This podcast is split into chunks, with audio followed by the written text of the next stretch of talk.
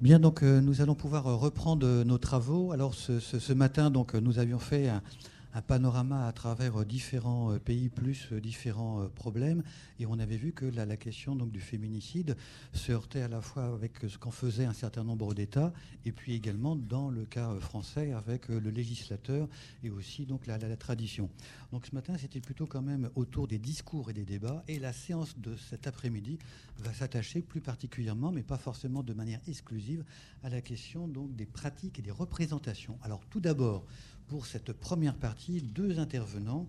Euh, tout d'abord, euh, Sofiane Bouyiba, donc je suis très heureux de, recevoir ici, qui est déjà venu donc euh, à, Poitiers, qui connaît un petit peu donc la, ville, voilà, et qui va donc évoquer pour nous un, aspect lié au féminicide qui est presque pas abordé, puisque d'habitude, on discute plutôt autour de l'Amérique latine, éventuellement de l'Asie. Et puis, en, général, dans le débat public, on délaisse souvent quand même donc l'Afrique du Nord. Et donc, il va évoquer la question donc des sources du féminicide en islam. Après quoi, donc, on aura le plaisir d'écouter Fabrice Vigier. Donc, vous êtes un certain nombre, enfin, je parle là évidemment plutôt aux étudiants d'histoire qui le, connaissent depuis la première année. Et donc, il va évoquer pour nous euh, une autre orientation, tuez-les euh, les crimes contre les femmes au siècle des Lumières. Donc évidemment, siècle des Lumières, c'est la période chronologique, ça n'a rien à voir avec le programme des philosophes des Lumières, ça vous l'avez compris. Bien, donc euh, sans autre transition, ben, tout de suite, c'est à toi si tu veux prendre la parole. Euh, bonsoir, merci Frédéric pour ton invitation. alors moi je vais vous parler du Wad. Je ne sais pas s'il y a des arabophones dans, dans la salle. Euh, le Wa'd, c'est une euh, pratique abominable qui a longtemps prévalu dans, les sociétés euh, arabes pré-islamiques. le c'est l'infanticide féminin, le féminicide infantile, je ne sais pas trop. c'est le substantif du verbe wa'ada, wa'ada qui signifie enterrer vivant. Et alors, jusqu'à l'avènement de, l'islam, ce qui se passait, c'est que les pères des Arabes euh, qui, était, euh, qui avaient des, des, filles étaient honteux et déçus de, ne pas avoir eu un, garçon, hein, un héritier mâle, au point qu'ils se dépêchaient d'enterrer vivante euh, leur, petite fille. Donc c'est ce qu'on appelle le wet.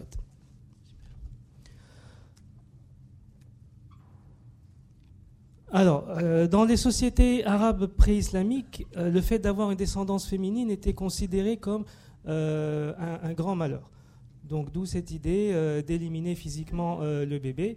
Euh, le terme arabe abtar signifiait, désignait avec mépris, hein, donc il y avait cette connotation de mépris, du père qui n'avait pas d'héritier mâle, quelqu'un qui a seulement des, petites filles. alors, je ne voudrais pas me faire le, défenseur du diable, mais je vais vous présenter quelques arguments qui pourraient expliquer pourquoi cette pratique était existait euh, dans, les sociétés euh, pré-islamiques. Euh, un premier argument économique, on pourrait parler d'un certain malthusianisme de la pauvreté. Enterrer un nouveau-né, c'est finalement se débarrasser d'une bouche supplémentaire à nourrir. Et ce qu'on constate lorsqu'on regarde les archives, les sources, le wad se pratiquait plus souvent en, période de disette, en période de, famine. Donc c'était une manière de, euh, pour les sociétés, euh, ces sociétés euh, pré-islamiques de gérer leur contraception, si je puis m'exprimer ainsi. L'infanticide concernait les garçons et les filles dans, les périodes difficiles, mais on, avait tendance à éliminer la petite fille plus souvent que le garçon. Un autre argument économique qui est lié à, l'héritage, euh, comme dans la plupart euh, des sociétés, euh, la descendance mâle permet de conserver le patrimoine dans la famille, tandis que une fille qui va se marier va entraîner ipso facto un morcellement des acquis familiaux et tribaux. Et en particulier, cela va entraîner un morcellement des, des troupeaux, des terrains agricoles et euh, finalement, ça va remettre en, question la gestion des affaires euh, familiales. Un argument commercial, il faut savoir que euh, l'économie arabe pré-islamique était largement basée sur le commerce, puisque on est en, Arabie, on est sur la voie commerciale qui relie le bassin méditerranéen à l'Inde. Et donc les tribus arabes devaient disposer d'hommes pour assurer la conduite et la protection des caravanes terrestres contre les pillards et également pour la protection des navires contre les pirates. Donc on avait besoin de, garçons, de mâles pour occuper ces, postes. Euh, la négociation entre les caravaniers, les bailleurs de fonds, les commerçants, euh, les chefs de tribus, les propriétaires de puits sariens, euh, les chefs de bande, etc. Donc toutes ces activités typiques des sociétés arabes pré-islamiques étaient des activités masculines, d'où cette préférence pour le, garçon. Un argument démographique, puisque je suis démographe, comme dans toute société guerrière, il y avait une forte surmortalité masculine. je cite la bataille de Uhud. Euh, au cours de laquelle euh, beaucoup de garçons, beaucoup d'hommes sont morts. Euh, j'ouvre une parenthèse, il y a eu tellement de compagnons du prophète qui étaient morts au cours de cette bataille que l'idée était venue de retranscrire le, Coran par écrit, puisque jusqu'alors il était transmis par voie strictement orale. alors, un, autre argument sécuritaire, la femme représentait une menace permanente pour le clan pour la, tribu, puisqu'elle risquait à tout moment d'être enlevée, ce qu'on appelle le, sabi, euh, ou séduite par des membres d'un clan ennemi, euh, surtout si elle est, euh, ma foi, d'un physique agréable. la perte de la virginité de la jeune femme également, on en a parlé ce matin, en parlant des, crimes d'honneur, plonge toute la tribu dans les déshonneurs. Donc, c'était parfois très mal vu d'avoir trop de filles, trop de femmes dans, dans le clan. Euh, et comme ça a été le cas euh, pour la guerre de Troie, euh, les belles femmes étaient souvent la cause de, guerres entre tribus, entre clans, et l'honneur de la famille était à chaque fois lavé dans le sang. Un argument militaire également, puisque la femme, être faible, hein, si je puis m'exprimer ainsi, n'était pas capable de porter les armes et elle était, considérée moins utile qu'un homme. Donc pour toutes ces raisons, les nouveau-nés masculins euh, étaient, considérés comme euh, de euh, futurs guerriers. Donc, comme premier, première conclusion, disons que le Wad, au-delà de, cette horreur qui nous inspire aujourd'hui encore, n'était finalement ni plus ni moins que le reflet finalement des représentations que se faisait la société pré-islamique de ces éléments féminins. Alors, avec l'avènement de l'islam, euh, l'équilibre des genres va être euh, bouleversé. Euh, le prophète Mahomet va prohiber le wad, l'assimilant à un homicide. On en a parlé également ce matin. Et l'islam, comme les autres religions du livre, va interdire l'infanticide, l'avortement à partir du 40e jour de grossesse. alors, comme pour les autres grands thèmes débattus par les autorités musulmanes naissantes, le plaidoyer va être fondé sur deux sources essentielles. Euh, d'abord le Coran et ensuite les hadiths. Alors le Coran est une source écrite sans appel, mais euh, les hadiths euh, posent le problème de l'authenticité. Beaucoup de hadiths sur lesquels on travaille quand même sont, apocryphes. Alors que nous dit le Coran? En, réalité, il est fait mention du une seule fois dans, le Coran. alors on dit si la Ma'oudatu, Ma'oudatu c'est la fille qui a été enterrée vivante, est interrogée, pourquoi a-t-elle été tuée? Euh, donc cet unique verset citant euh, le wa'd ne contient ni interdiction ni reproche, il, s'agit tout au plus d'un constat. Donc en lisant ce, verset, on, comprend que, euh, le wa'd était une pratique de l'époque pré-islamique. Ensuite, le Coran va évoquer la pratique, mais sans la nommer, dans deux autres versets. alors, je cite, lorsqu'on annonce à l'un d'eux euh, la naissance d'une fille, son visage s'assombrit, il suffoque. Donc c'est vraiment euh, la catastrophe d'avoir une fille. Il se tient à l'écart, loin des gens, à cause du malheur qui lui a été lancé. Donc avoir une fille, c'est un malheur. Va-t-il conserver cet enfant malgré sa honte ou l'enfouira-t-il dans la poussière? Donc euh, il y avait cette idée de faire disparaître la fille dans la poussière, donc on l'enterrait. C'était la manière de, de, l'éliminer. Leur jugement n'est-il pas détestable? Surat. Euh, alors, dans d'autres passages, le Coran prend ouvertement parti contre euh, le prétexte inventé par les, pères lors du Wad, c'est-à-dire cette préférence euh, affichée pour les nouveau-nés mâles. donc, je cite un autre verset. quoi N'aurait-il pris que des filles parmi ceux qu'il a créés en vous accordant à vous les garçons? Lorsqu'est annoncé à l'un d'entre eux la naissance de ce qu'il attribue au tout clément, alors sa figure s'assombrit. Donc on a toujours cette idée de figure qui devient sombre, de, tristesse, de déception. Il est suffoqué de dépit, quoi engendré par une créature qui grandira de fanfreluches vêtus et ne pourra euh, même pas soutenir une discussion, donc une image dévalorisée euh, de la fille. Euh, un autre verset, et quoi, l'enfant mâle serait-il pour vous et pour lui la femelle? Ce serait là un injuste partage. ensuite, on, va, on a des versets peut-être plus rassurants. donc je cite, Ne tuez pas vos enfants par crainte de la misère, car il sera pourvu par nous à votre subsistance comme à la leur. Donc, même si vous avez des, enfants des filles, c'est pas grave. Euh, donc là, on parle d'enfants d'une manière euh, générale, mais on fait référence euh, au WED. Alors l'autre source, l'autre grande source sur laquelle je me suis appuyé, ce sont les, hadiths, c'est-à-dire des témoignages des compagnons du prophète sur la, manière dont, le prophète Mahomet vivait. alors Mahomet lui-même a montré l'exemple puisque sa première femme Khadija ne va lui donner que des filles. Euh, tous les garçons, euh, tous les garçons qu'il a eus ont été euh, sont décédés en, bas âge puisque à l'époque la mortalité infantile était effroyable. Et alors le prophète va donner l'exemple, puisque bien qu'il ait eu une, descendance exclusivement féminine, il n'a jamais songé à éliminer l'une de ses filles, il a donné l'exemple. Alors on a beaucoup de, hadiths qui prennent position contre l'infanticide, et plus particulièrement contre le ouais, donc l'infanticide euh, des petites filles. Euh, Al-Razel y rapporte euh, Celui qui a une fille et qui l'éduque de la meilleure façon, la, nourrit de la meilleure façon et lui prodigue ce que Dieu lui a donné comme bien, sera pour lui une protection, protection contre le fait des enfers et une aide pour l'accès au paradis. Donc c'est bien de nourrir sa fille, hein, c'est pas, pas une mauvaise chose. Ibn Abbas euh, alors, rapporte que Mahomet aurait dit Tout homme qui a deux filles et qui les traite avec bienveillance et générosité, tant qu'elles vivent avec lui, accède à coup sûr et grâce à elles et au paradis. Donc, euh, soyez euh, bons envers vos filles, pas seulement envers vos garçons, vous irez au paradis. je cite encore Al-Razeli.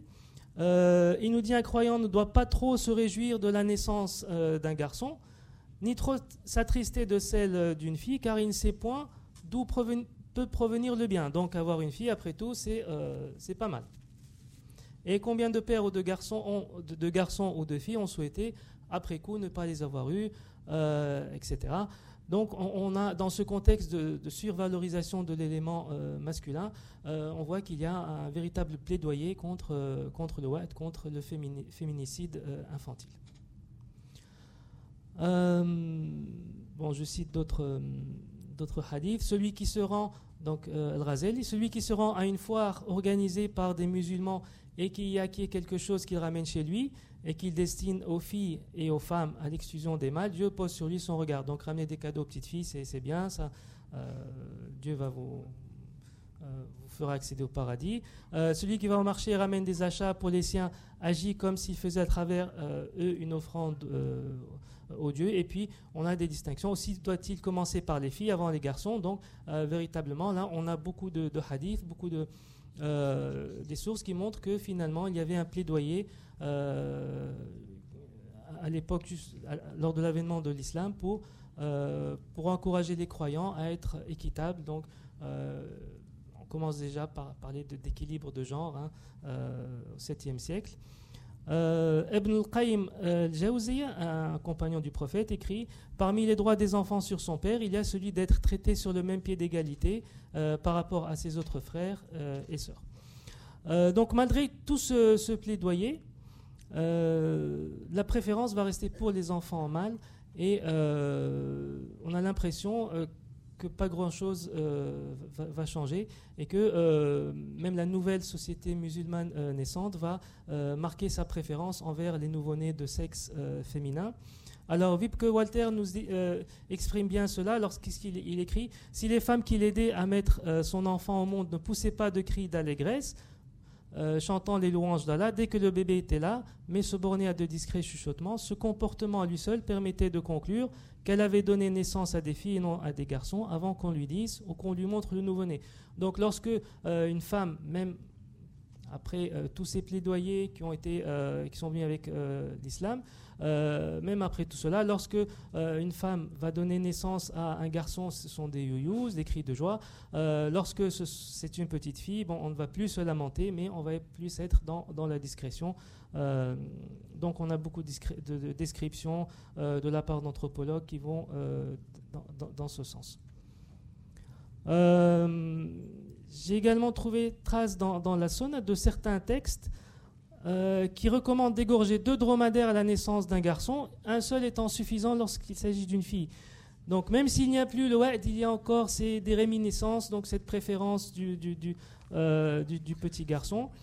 Euh, les nouvelles règles successorales édictées par le Coran ne vont pas ranger les choses, puisque vous savez que il y a en islam, le, le, garçon hérite le double de la petite fille, donc donc il y a euh, quand même des discriminations. Euh, tout à l'heure, je parlais du terme abtar. Aujourd'hui, il y a un terme un peu méprisant euh, de Om el-Banet, c'est-à-dire la mère des filles. Donc, lorsqu'une femme n'a que des filles, donc ça arrive, hein, on voit souvent des familles avec trois, trois filles, quatre filles. donc, il y a un terme qui est un peu méprisant, Om el-Banet, Abu el-Banet, s'il s'agit d'un homme. alors, on va retrouver cette psychose de l'enfant mâle euh, dans la littérature, dans, les mille, et une nuits par exemple.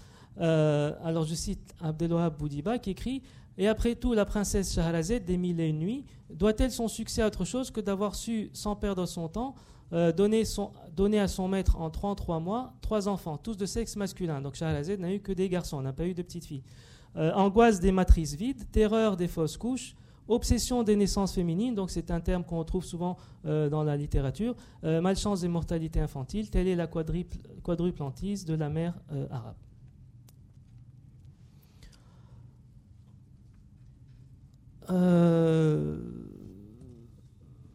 alors, il me reste combien de temps, C'est bon? D'accord. J'arrive à ma conclusion. Donc j'arrive à ma, conclusion, je suis dans les temps. Alors ce qu'on peut, euh, qu'est-ce qu'on peut retenir de, tout cela? Euh, finalement, c'est que d'abord le WAD répondait finalement à un besoin euh, social, un besoin de, la société pré-islamique. J'avais présenté des, arguments démographiques, économiques, militaires, etc. Donc, à défaut d'accepter la chose, on peut comprendre pourquoi est-ce que pourquoi est-ce qu'il y a eu le WAD dans dans la société euh, pré-islamique. Euh, autre chose, on observe, euh, je l'avais expliqué également dans la deuxième partie de ma communication, on observe aujourd'hui quelques résurgences de la mentalité pré-islamique sanguinaire à l'égard des filles. Aujourd'hui encore, on a des populations, des Touaregs dans, le Sahara, qui tolèrent encore ces pratiques de ouais. Donc je pense que ce sont les seuls peuples où l'infanticide féminin est encore pratiqué. On va retrouver cette forme euh, d'infanticide féminin en Chine, en Inde, euh, dans les populations musulmanes, puisque euh, aujourd'hui, avec une échographie, on peut connaître le sexe de l'enfant et on va éliminer les petites filles in utero. Donc, s'agit-il d'un féminicide? C'est la question qu'on peut se poser. sur le plan juridique, on peut considérer ça comme une forme d'infanticide féminin. Donc on va plus enterrer la petite fille, mais on va euh, l'éliminer alors qu'elle est encore euh, euh, dans le ventre de sa mère. autre réminiscence, autre résurgence de, ce phénomène, en Tunisie par exemple, on a souvent des familles où il y a trois, filles et puis un garçon. Donc ce sont des familles qui ont essayé trois fois d'avoir un garçon et à chaque fois elles essaient d'avoir elles espèrent en, avoir un autre. Donc, c'est classique. Hein. On a souvent beaucoup de familles avec trois filles et un garçon.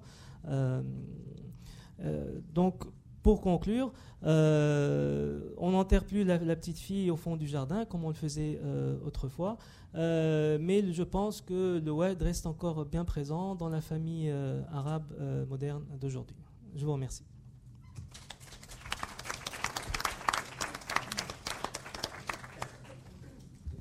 Bien, donc merci. Alors d'abord pour avoir admirablement donc tenu le temps. Alors évidemment, vous mettez la pression sur les autres euh, auteurs de communication qui, vont suivre. Merci bien sûr pour cette communication. Alors j'imagine bien sûr qu'il y aura euh, toute une série de, questions et de débats, mais ce que je, vous propose, ce serait mieux pour le fonctionnement, c'est qu'on repousse à la suite de la deuxième intervention donc euh, les, questions, les questionnements, et on pourra aussi effectuer un certain nombre de passerelles, voire de, de parallèles. Donc Fabrice Léger maintenant, donc pour 25 minutes.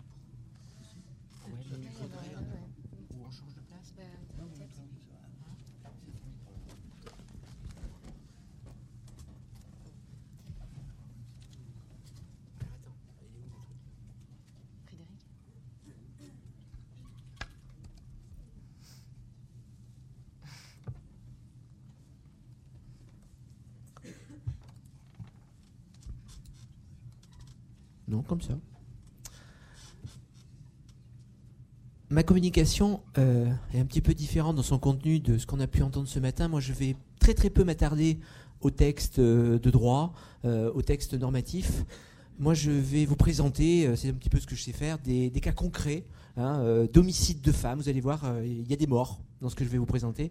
et en l'occurrence, il y a des morts d'il y a deux siècles, deux siècles et demi, plutôt des mortes, oui, tu as raison il y a aussi quelques morts en même temps. Hein. Euh, j'ai un tout petit peu modifié euh, le titre de la communication, hein, euh, qui je considérais était plus juste dans le contenu, donc je l'ai appelé à, propos de quelques affaires d'homicide de femmes dans le Poitou du XVIIIe siècle.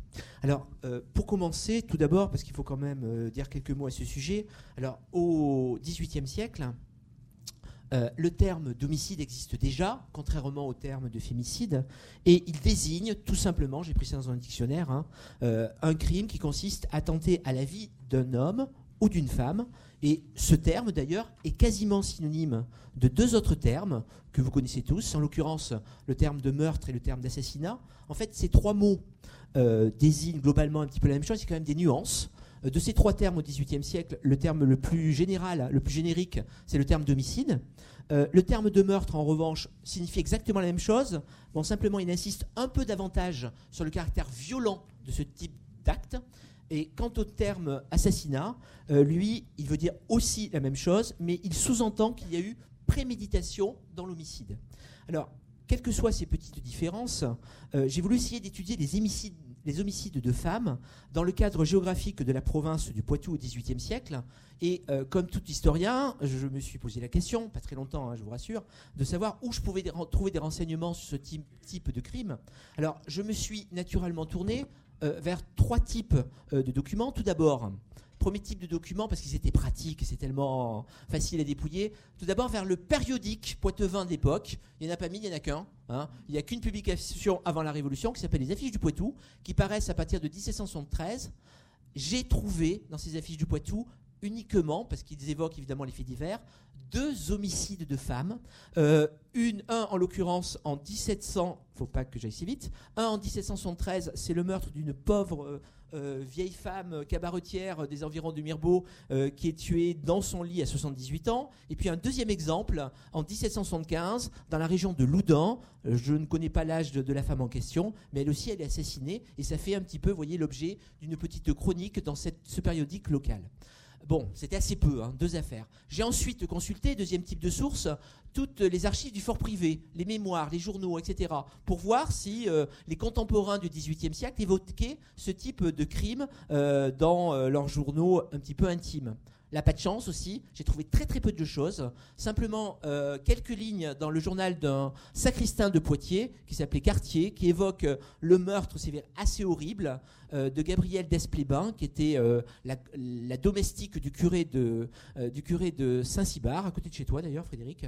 Hein, ça s'est passé, place du Pilori, hein, qui est effectivement tué à coups de hache au domicile du prêtre en question. et puis, euh, bien évidemment, le troisième type de document que j'ai consulté, certains dans la salle commencent à bien les connaître, euh, ce sont les archives, les dossiers judiciaires. Et là, j'ai quand même eu un peu plus de chance. J'ai trouvé un petit peu plus de données. Euh, j'ai réussi à trouver un certain nombre de, dossiers assez complets. qui concernaient des meurtres de femmes et des assassinats de femmes. Alors, pas aussi important que je l'aurais souhaité, mais ça m'a permis quand même de savoir davantage de choses, de mieux, euh, de davantage apprendre ce type de crime euh, fait, aux femmes. Et à partir de ce corpus, qui n'est pas extraordinaire, mais j'ai fait ce que j'ai pu, hein, en l'occurrence.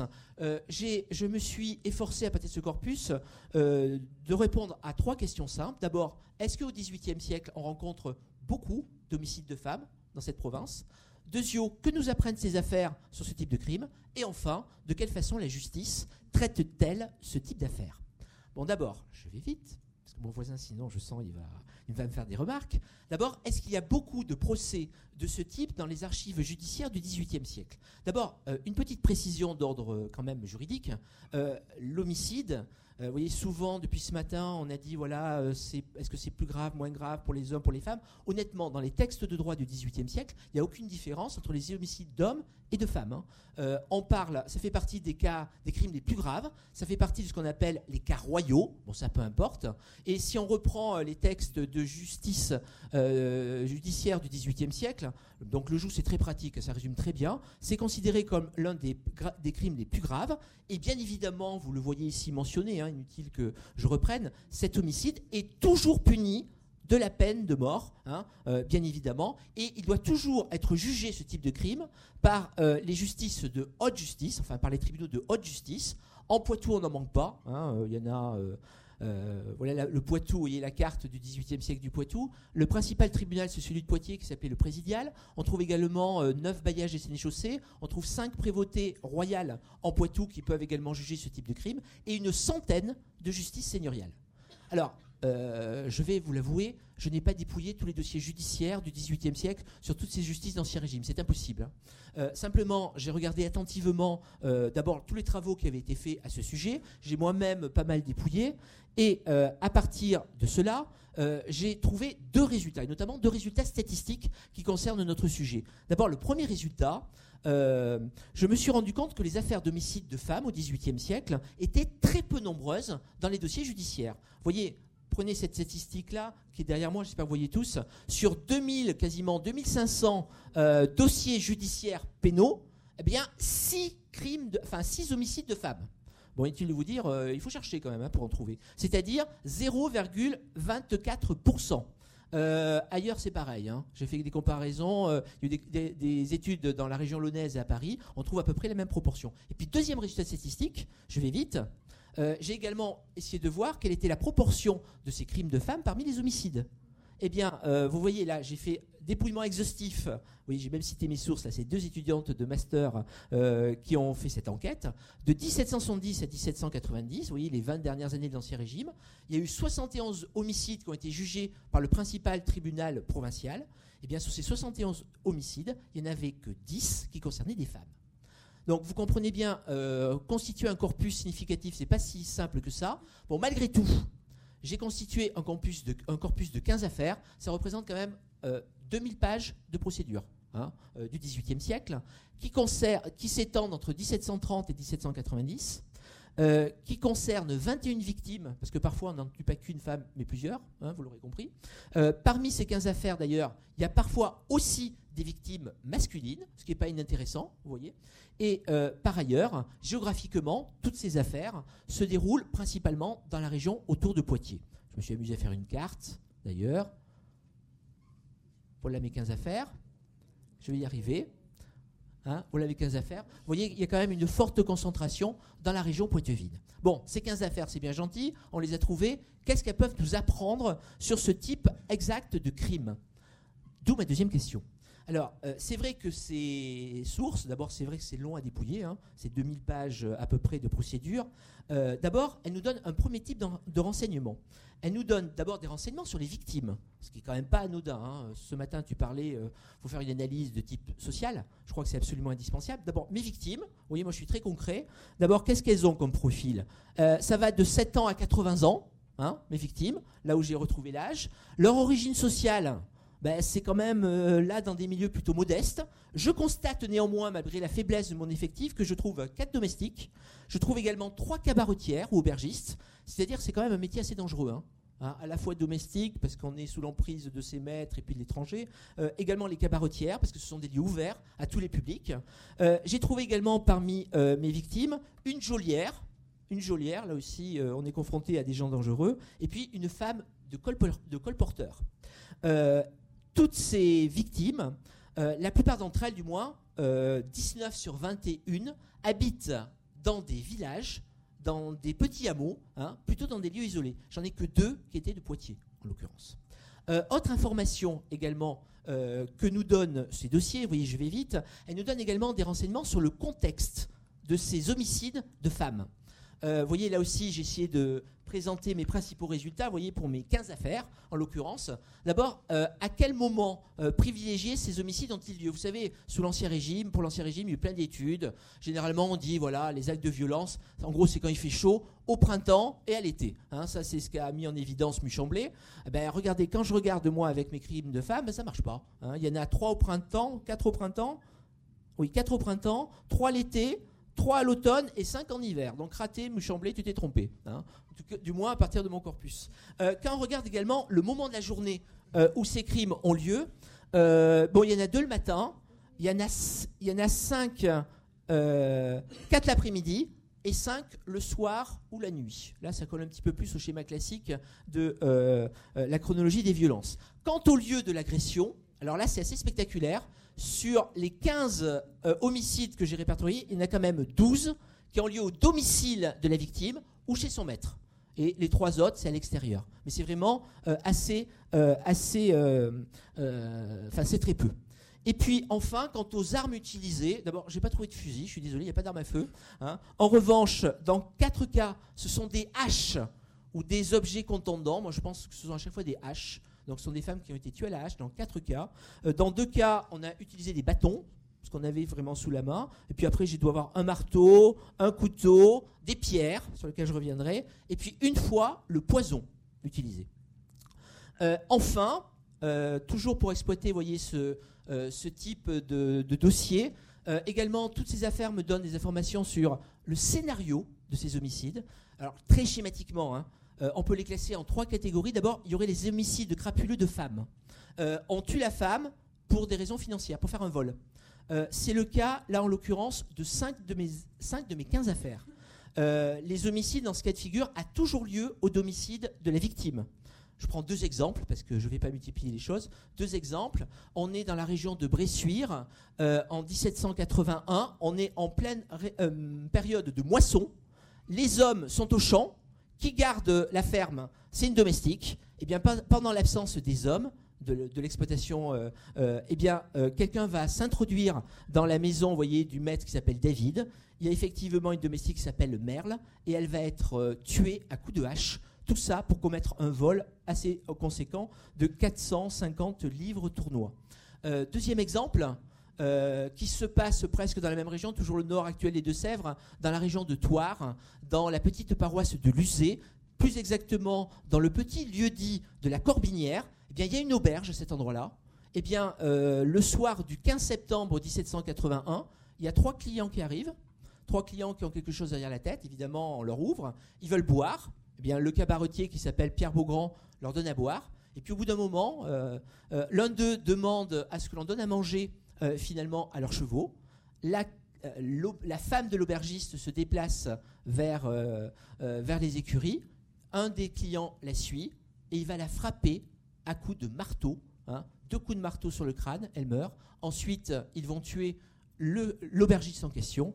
Évidemment, le but, c'est de voler l'aubergiste en question, puisque l'armoire sera ensuite défoncée. Désolé pour ces, pour ces affaires absolument horribles. Hein. Deuxième type de crime. Alors moi, vous voyez, ce matin, vous avez parlé des crimes euh, passionnels, tout ça. Moi, je ne connais pas ça. Enfin, je ne connais pas. Dans les sources, c'est pas si net. Là, ce que j'appelle les homicides familiaux, c'est-à-dire une femme qui a été tuée par un membre de sa famille, concrètement. Là aussi, j'ai cinq cas sur mon petit échantillon. Là aussi, c'est toujours au domicile de la victime. Euh, deux exemples, là aussi, un exemple plus horrible, euh, peut-être à Val, dans la région de Parthenay. Euh, c'est même dans la bourgade de Val, au petit matin du mois de février 1762, on trouve à la fois une mère euh, avec ses trois filles qui ont été tuées à coups de hache au petit matin. Euh, l'accusé, et il va être d'ailleurs condamné, c'est le père. Les raisons, crime passionnel, etc., j'en sais rien. Hein, c'est difficile. En tout cas, c'est un crime absolument monstrueux. Et puis deuxième exemple, qui se passe cette fois-ci, c'est vraiment à côté de chez toi Frédéric, place du Pilori. Hein. Euh, au départ, à première vue, ce n'est pas un crime euh, familial, et pourtant si. Euh, le soir du 1er avril 1778, on pénètre dans la cure de Saint-Cybard, qui touche vraiment la place du Pilori. vous allez me dire pourquoi faire? Pour tuer le curé? Bon, c'est vrai qu'il va être tué le curé aussi, hein, hein, qui a 78 ans. mais c'est surtout pour s'en prendre à la bonne du curé, pour aller vite, à sa gouvernante. Et effectivement, c'est son mari qui s'est introduit dans ses locaux. Et là aussi, il va tuer sa femme. Et puis, comme le curé cherchait à la défendre, eh bien, lui aussi va être découpé à coups de hache. Vous comprenez bien que ça va faire un petit peu la une de Poitiers pendant quelques jours, cette affaire-là. Hein. Euh, et puis, enfin, je vais vite, le troisième type d'homicide de femme que j'ai pu rencontrer dans mon petit corpus, alors, en fait, ce sont les homicides qui sont moins prémédités que les précédents, hein, parfois involontaires, accidentels. Euh, euh, là aussi, il y en a cinq. Euh, c'est un petit peu les inclassables. Les yeux d'agression sont plus différents. Alors, j'ai un cas. Un cas bizarre, non, un cas pas bizarre, un cas horrible, ils sont tous horribles de toute façon. Là, c'est le cas de Marie Thibault, qui est la femme du colporteur et qui est sur la route entre Niort et Choré. elle voyage pourtant deux jours hein, avec une autre femme bah, qui s'appelle Marianne Foresto. Là, vous avez un extrait de son témoignage. Elles ont la malchance, pourtant en pleine journée, de croiser trois militaires, trois soldats. Ces trois soldats vont les entreprendre, et notamment l'un d'entre eux bah, euh, va vouloir abuser de l'une d'entre elles. Comme elle n'est pas consentante, eh bien, je crois que c'est marqué sur euh, ce petit extrait, qu'a fait le soldat en question, qui en plus était très aviné, faut dire les choses, il était ivre. Eh bien, l'un des soldats qui était armé d'un sabre voulut jouir de la défunte, qu'elle ne voulut consentir, qu'en conséquent, il tira son sabre et l'en assassina. puis deuxième exemple, là c'est Marie-Josée qui pourrait être intéressée ou qui pourrait m'aider pour le traiter. Euh, c'est le cas de Marie Lucio. Euh, non, Jeanne Lucio, excusez-moi, ça se passe dans un village à proximité de Civray.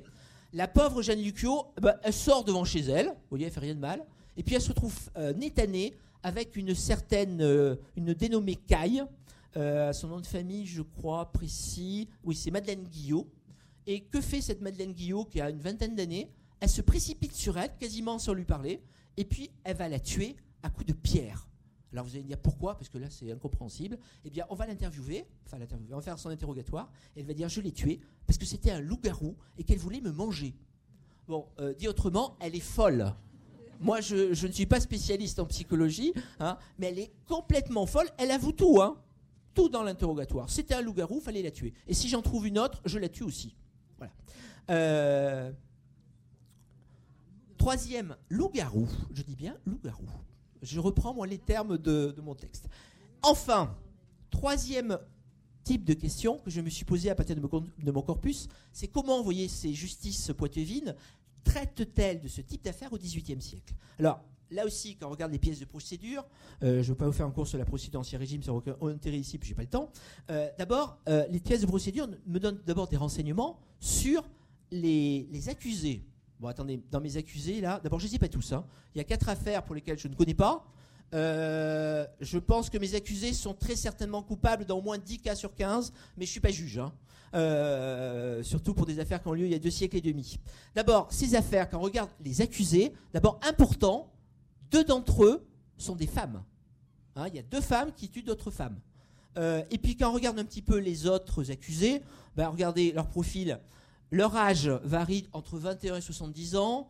Euh, parmi ces criminels, on trouve des, professions quand même assez exposées à la violence. Hein. On trouve notamment un soldat, ça vous avez compris, c'est mon, mon, violeur. Hein. On trouve un sergent de police. On trouve également des prisonniers, un vagabond, puis des gens un peu plus respectables. Un domestique, soi-disant, hein. des maréchaux ferrants, un jardinier, vous voyez, et puis même un curé.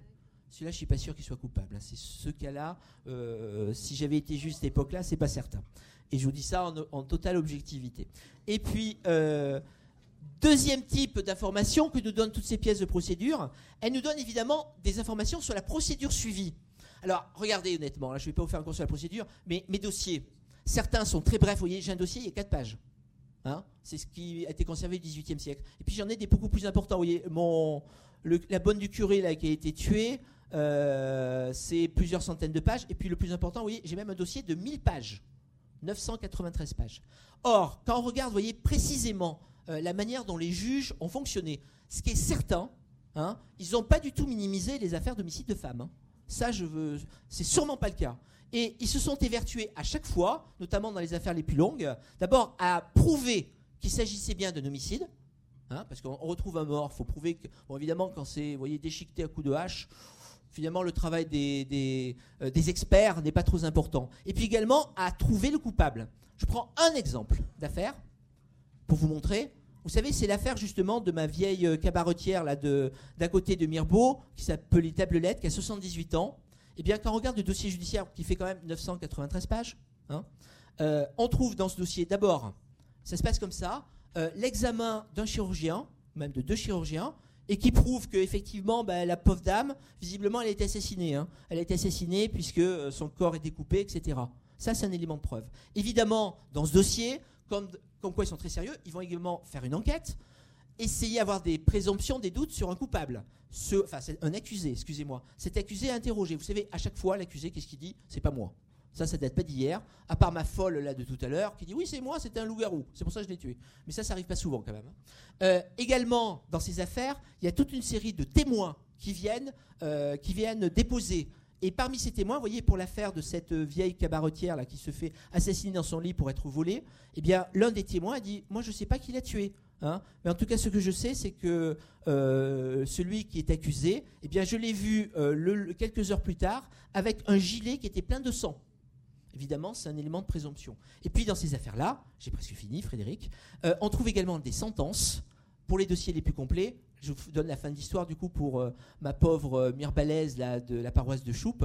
Euh, effectivement, la personne là qui a été accusée, il y a beaucoup de, faisceaux qui l'accusent. Il va être accusé non pas à la peine de mort parce qu'il n'a pas avoué. Puis allez, on n'est pas sûr à 1000%, même si je pense que c'est lui. Il est accusé, vous voyez, aux galères à perpétuité.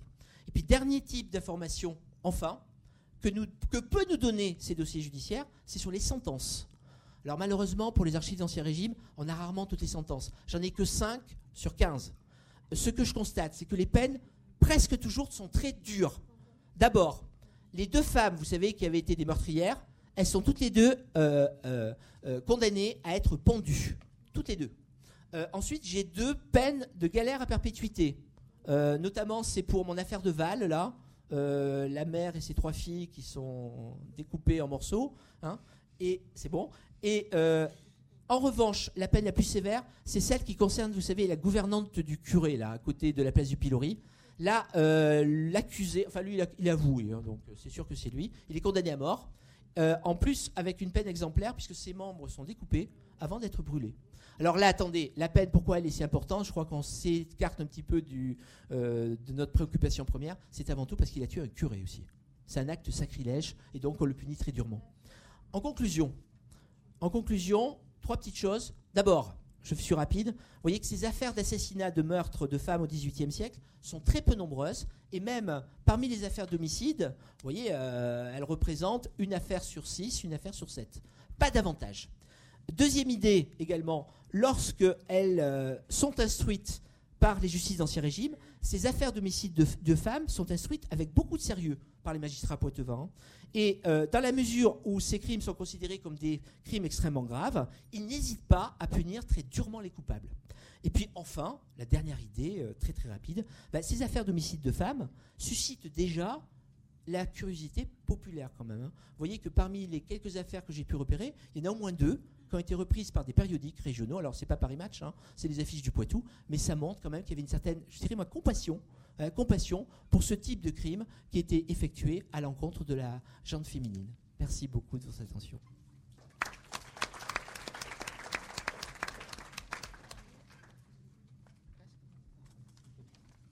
Bien, donc euh, merci. Alors le, temps maintenant donc euh, est au débat.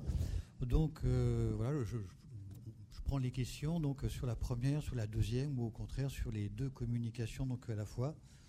Alors je ne sais pas qui veut se lancer. Moi, je veux bien. Moi, j'ai deux questions. Euh, pour la première, euh, je vous remercie pour vos interventions. Euh, pour la première communication, j'aimerais savoir s'il existe des, études ou des enquêtes qui ont été réalisées sur cette pratique. alors, est-ce qu'on a une idée un petit peu de, justement de, chiffrer de, cette pratique-là Pour Fabrice Vigier, peut-être sur l'acception du, terme féminicide dans les cas de, vol, dans les affaires où, les femmes sont tuées parce que pour voler. Est-ce qu'on peut parler vraiment de féminicide dans le sens où elles ne sont pas vraiment tuées par, parce qu'elles sont femmes?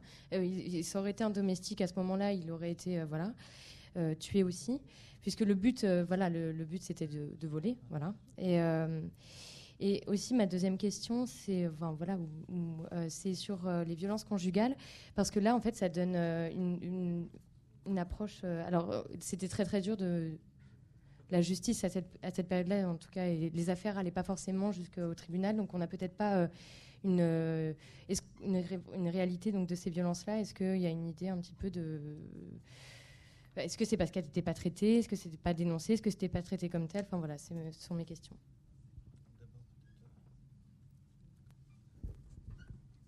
Euh, alors, une enquête euh, menée, on va dire, euh, avec toute la rigueur scientifique, il y en a une qui a été menée par l'université de Nouakchott sur les, populations touareg, et j'en avais parlé. Et, donc, effectivement, dans ces populations, il semblerait que la pratique, que c'est encore pratiqué, loi est encore pratiquée. Euh, alors, d'après euh, d'après l'enquête, il y aurait euh, des Touaregs qui ont avoué avoir enterré leur fille, mais bon, je ne sais pas si c'est si c'est vrai, mais c'est ce qui ressort de, de l'enquête, c'est une enquête officielle. sinon, non, on n'a pas, on n'a rien hein, sur le sur le web. Vous parlez d'aujourd'hui, le web moderne. Euh, par contre, on a euh, bon, ce qui ressort souvent dans les enquêtes. Euh, on fait souvent des enquêtes sur avec des questions du type est-ce que vous préférez une petite fille, un petit garçon, etc. donc bon, en Tunisie, il n'y a pas de préférence pour un sexe ou l'autre mais euh, je sais que dans certaines euh, des enquêtes euh, au Yémen, par exemple, en Somalie, où effectivement, quand on pose la question est-ce que vous préférez un petit garçon, une petite fille, là, vraiment, il ressort qu'on préfère, il y a une préférence pour la, descendance mâle. Voilà. Pour essayer de répondre à tes questions, parce que essayez. Hein. Donc d'abord le terme, féminicide, tu as compris, ça n'existe évidemment pas au XVIIIe siècle. Euh, tu as évoqué le fait qu'effectivement, dans beaucoup d'affaires que j'ai d'homicide de femmes, euh, effectivement, on tue pas la femme parce que c'est une femme, mais on, on, la tue aussi pour éviter que ce soit un témoin. Euh, un témoin. c'est vrai que le meilleur exemple, c'est peut-être mon horrible affaire là de euh, qui se passe à l'Usée, euh, un petit peu au sud de Toire, où euh, les trois cavaliers qui pénètrent dans l'auberge, effectivement, ils commencent par tuer la femme. Ensuite, je l'ai, je enlevé parce que c'est tellement horrible que faut quand même que je, que je censure les choses. il tue ensuite le cabaretier. Et puis, il y avait un petit garçon de 9 ans. Bah, lui aussi, il est tué à coups de marteau. Hein. Il est tué à coups de marteau. évidemment, il n'y a pas du tout cette préoccupation-là, c'est certain. Là, j'ai pris effectivement les cas d'homicide de femme, d'où d'ailleurs mon, titre, hein, euh, j'ai pris à partir du moment où elles étaient mortes. Euh, concernant ta deuxième question sur euh, la notion finalement de, de crimes conjugaux, en quelque sorte, c'est vrai que ça, je, ne perçois pas. D'abord, j'en ai, j'en ai pas tant que ça. J'en ai pas tant que ça, hein, de toute façon. Je fais ce que je peux, moi. J'en ai pas tant que ça. J'ai j'ai trois affaires. Alors, c'est vrai, aval, c'est le mari qui tue sa, sa femme, enfin, je pense que c'est lui qui l'a tué vraiment, hein. euh, sa femme et ses trois petites filles euh, qui ont 7 ans, 10 ans, 11 ans. Euh, apparemment, ils vivaient plus ensemble en plus. Hein, ils étaient domestiques ailleurs. Visiblement, il y a beaucoup de contentieux entre eux. J'ai un deuxième cas là, la gouvernante du curé là. Mais son mari, la gouvernante, avait pu le voir depuis des années. Hein, et il en a une certaine euh, rancœur, et puis il va lui faire la peau, quoi, un soir. Et puis il fait la peau du curé en même temps. Puis j'ai un troisième cas qui est assez, pas inintéressant, mais je ne l'ai pas évoqué, c'est le cas d'un père, même s'ils ne sont pas mariés, qui va tuer une femme enceinte, et il la tue avec du poison, parce qu'il ne veut pas finalement euh, avoir cette bouche à nourrir ou avoir des problèmes avec, de ce type. Alors c'est vrai que vu les documents que j'ai, euh, évidemment les, considérations, la manière de, décrypter les choses est un peu différente peut-être de celle du 19e et 20e siècle, évidemment où, les, choses n'ont pas tout à fait les mêmes mots. Autre question, interrogation, euh, complément Oui c'est très imaginaire tout ça, mais je, me disais, est-ce que finalement, dans les violences conjugales, euh, sans qu'il y ait forcément intention de tuer, euh, les coups peuvent faire qu'il y a mort.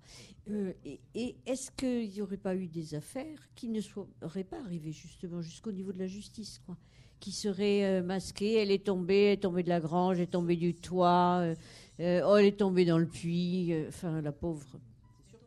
Elle est tombée. voilà. Là, Mais là, c'est- on n'en saura jamais Absolument, c'est certain, mais là, on n'a pas forcément de traces. Euh, ouais. euh, en même temps, même si ça concerne pas des hommes et des femmes, là j'ai quelques affaires que j'ai pas euh, que j'ai pas développées. Là, euh, je peux pas vous présenter les 15, mais parmi les 15, il y a notamment euh, il y a un cas qui se passe à Poitiers. C'est une pauvre aubergiste encore qui a la soixantaine d'années, qui se promène dans la rue, et puis il y a un sergent de police, je résume un petit peu, qui veut l'arrêter parce qu'on lui a demandé d'aller chercher cette femme pour euh, le convoquer devant le lieutenant général de police. Et euh, comme elle veut pas le suivre, il va la violenter. Parce qu'il aime pas, en fait. Alors, c'est pas sa femme. hein. Et puis, euh, le lendemain, bah, à la suite de ses coups, c'est une erreur, elle va mourir. Je pense que ce cas de figure a dû forcément arriver. Hein. Là, il va être pris un petit peu, mais évidemment, il y a plein de choses qui nous échappent, hein, bien évidemment, en termes de documentation. Mais c'est, je pense, aussi la même chose au 19e siècle. hein. Euh, je reprenais juste une idée que tu avais évoquée ce matin. Euh, l'association de, de, femmes là, qui veut faire des. Le collectif, là. On pourrait presque faire ça sous l'Ancien Régime. hein. Hein, euh, ici, a été assassiné à Val, là, je ne sais pas exactement dans quelle maison. hein, on pourrait presque retrouver. L'usée, on peut retrouver, d'ailleurs, l'auberge. Il faudrait faire des, choses comme ça. Merci. Alors peut-être juste pour apporter un, un complément et poser une question sur la première communication. Alors pour le, pour le 19e siècle, en tout cas, les, statistiques sont peut-être un petit peu plus précises. Il y a peut-être davantage de dossiers et on a quand même le sentiment qu'il y a quand même moins de crimes de ce type-là qui échappent à la détection et donc aussi donc à la justice. Donc ce qu'on peut mettre sur le compte d'un accident, c'est sans doute plus difficile et tout de suite donc évidemment la, la- police et la justice sont, sont mobilisés. Mais par contre, alors pas forcément donc ici, le 19e siècle introduit aussi une autre euh, nuance d'importance, c'est qu'on voit apparaître, surgir ici ou là quand même une nouvelle catégorie qui est quand même donc le tueur de femmes. Et le tueur de femmes, c'est déjà des, tueurs en série. Alors, il n'y en a pas donc euh, énormément, mais à ce moment-là, donc, il n'y a pas doute, quel que soit le mobile ou quel que soit le ressort, les conséquences sont là. On tue plusieurs femmes, soit pour les violenter, soit pour s'emparer de leurs effets, même si euh, ça ne représente pas une fortune colossale, et parfois évidemment pour faire un petit peu donc les deux en même temps. Donc là, c'est aussi donc une nouveauté, prise de conscience aussi de l'opinion publique. Il existe des tueurs en série qui s'en prennent uniquement donc aux femmes. Alors évidemment, là, on ne va pas changer les qualifications. Le mot euh, particulier donc n'est pas inventé, mais il y a quand même une sensibilité à côté de ça. Alors ma question maintenant pour la, première intervention. Donc alors je, ne suis pas du tout euh, spécialiste, mais euh, là, il avait été dit que il y avait finalement pour euh, l'avènement de l'islam deux sources, le, Coran et puis les, hadiths. Alors ce que j'ai pas très bien euh, saisi, c'est que quand euh, on arrive euh, à avoir une société donc euh, islamite, est-ce que les hadiths jouent encore Est-ce qu'il y a donc concurrence, si je peux dire, entre les deux façons de faire, puisque les hadiths semblent plutôt prendre la, défense des femmes et vanter euh, donc l'égalité euh, des sexes. Euh, voilà. Alors est- est-ce que ça, ça, circule de façon donc parallèle? Est-ce qu'il y a des, interactions entre les deux, ou est-ce que les hadiths sont là comme ça pour, si je peux dire, pour la connaissance intellectuelle, et puis finalement donc on n'y tient pas, beaucoup d'importance? On va dire qu'il y, a- une hiérarchie entre le Coran et le Hadith. Le Coran étant la parole de Dieu, donc euh, c'est le, le- le summum. Euh, le, Hadith, c'est un corpus de, de retranscription, de témoignages des, compagnons du, prophète. Donc il y en a quatre ou cinq qui sont considérés comme plus, vrais que d'autres. Euh, le Muslim, par exemple, euh, le Razali. Euh, tandis que d'autres sont plus souvent apocryphes. Donc il y a une hiérarchie. Euh, simplement, il faut savoir une chose, c'est que euh, tout est une question d'interprétation. Euh, bon, je ne vais pas entrer dans d'autres terrains, mais euh, dans le salafisme, par exemple, on vous dit euh, l'image du, du salafisme, c'est la barbe, la barbe euh, mal taillée, etc. Bon, tout ça, c'est parce que dans les hadiths, on écrivait que le prophète Mohammed avait une barbe, euh, elle était rouge avec un peu de henné. Donc, le terroriste qu'on voit aujourd'hui, il a la barbe, il a elle est rouge, etc. Donc, on va dire qu'il y a des mauvaises interprétations qui sont faites euh, beaucoup plus souvent euh, à partir des hadiths qu'à partir des, des, Corans. Euh, maintenant, en tant que, que, que scientifique. Euh, les deux sources sont valables hein, quand, on fait des, écrits sur, sur, l'islam, sur l'anthropologie, la sociologie notamment, la démographie également. On, essaie de, retrouver les deux sources. Hein. Ce sont des sources écrites, ils ont l'avantage d'être écrites. Merci. Il nous reste le temps pour encore quelques questions. Non, il n'y a pas de. Oui, oui. Euh, merci pour votre communication. Je veux juste savoir si les, les hadiths de, des femmes sont pris en compte. Je prends, c'est-à-dire les témoignages des femmes du prophète. Puisque là, vous évoquez. Je, je, je fais juste une référence euh, un ouvrage qui vient de sortir de Ouria Abdelwahed, qui est à l'université Paris Diderot, et qui a écrit un bouquin qui s'appelle Les femmes du prophète, où elle parle beaucoup du fait précisément que les femmes ont témoigné, donc comme vous dites. Euh, est-ce que, c'est, est-ce ces témoignages de femmes euh, parce qu'il y a eu pas mal de, crimes de femmes aussi. Euh, mais est-ce que ces témoignages de femmes sont, pris en compte ou est-ce qu'il y a une façon genrée de considérer le témoignage alors ces témoignages sont pris en compte, hein, comme ceux des, hommes. Euh, il y en a moins, il y en a moins, il y en a beaucoup moins. Euh, ce sont les femmes du prophète, mais également euh, les filles du prophète qui ont, voilà, bon, elles ont l'avantage d'avoir été peut-être plus proches, donc plus dans l'intimité. donc c'est à travers elles qu'on sait, par exemple, que le prophète avait une grande vigueur sexuelle, etc. Euh, donc elles existent, elles sont reconnues, euh, mais sur le plan quantitatif, il n'y en a pas beaucoup, voilà en fait, il n'y en a pas beaucoup. Mais euh, oui, ce sont des sources qu'on retrouve hein, dans, dans, dans l'ouvrage que vous avez cité. oui, ce sont des sources reconnues. Oui. Très bien. Donc, ah ouais, Alors j'avais une, une, petite question pour Monsieur Vigier. Alors, je travaille, moi, sur. Euh, je suis sur le, le 19e siècle. Et en fait, je suis assez. Ça me rassure un peu que vous ayez ce genre de résultats parce que j'ai les mêmes. Je Eh ben, du coup, moi, j'ai les mêmes. En fait, j'ai énormément de vols. Le vol, alors ça, j'en ai vraiment beaucoup. Et j'ai très peu d'homicides. Mais du coup, moi, ce qui m'a un petit peu perturbé, c'est que j'avais l'impression que la situation, disons, euh, familiale de, la femme qui était tuée jouait pas mal, notamment son célibat. Est-ce que dans vos recherches, vous avez vu quelque chose vis-à-vis, -vis, ou alors célibat, ou le fait qu'elle soit veuve? Est-ce que veuve? Moi aussi, j'en ai eu beaucoup des veuves. Ok. Moi, je vais, vous avez vu mon, mon corpus Mais j'ai pareil. Hein. Je suis, ouais. Euh, on peut difficilement euh, euh, avancer des conclusions à ce sujet. Hein. Euh, je, je, peux pas dire là-dessus. Mm. Peut-être que toi, pour le 19e siècle. Ce que j'aurais adoré, c'est avoir des comparaisons sur les homicides de femmes dans les autres régions. J'ai quelques données sur Lyon. Quelques... Moi, je à, moi, je suis à, Lyon et à Avignon. Vous êtes Lyon euh... Alors, c'est Bayard, moi. Le, Bayard a fait une petite étude statistique là-dessus. Enfin, euh, son corpus n'est pas énorme. Il y a également Paris pour la maréchaussée parisienne euh, de Gomez, euh, je ne sais plus son nom précis. Hein, mais c'est presque tout. Hein c'est terrible. En fait, c'est pas si étudié que ça, hein, hein les homicides. C'est vrai que c'est pas très étudié, mais il y a eu quelques mémoires de maîtrise et de master après qui ont été faits ici sur la, sur la question du viol, donc euh, dans le département de la Vienne et dans le département des Deux-Sèvres. Donc on peut supposer qu'après il peut y avoir enfin une escalade, mais disons on est obligé de faire des hypothèses. Mais ce qui est intéressant, c'est que là on a assez bien le profil social et professionnel.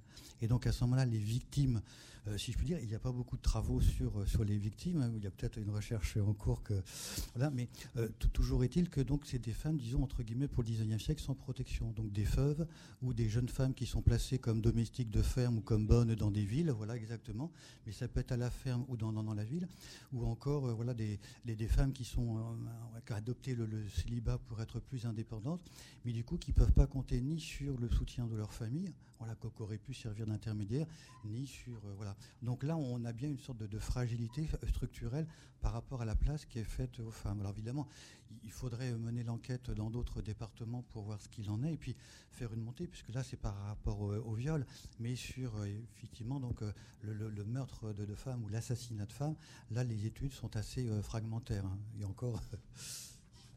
Donc on fait une petite pause de, de, 10 minutes. Alors comme personne ne respecte, ça fait un quart d'heure, mais pas plus. Hein. Donc on se retrouve là. On y va Alors, on va reprendre.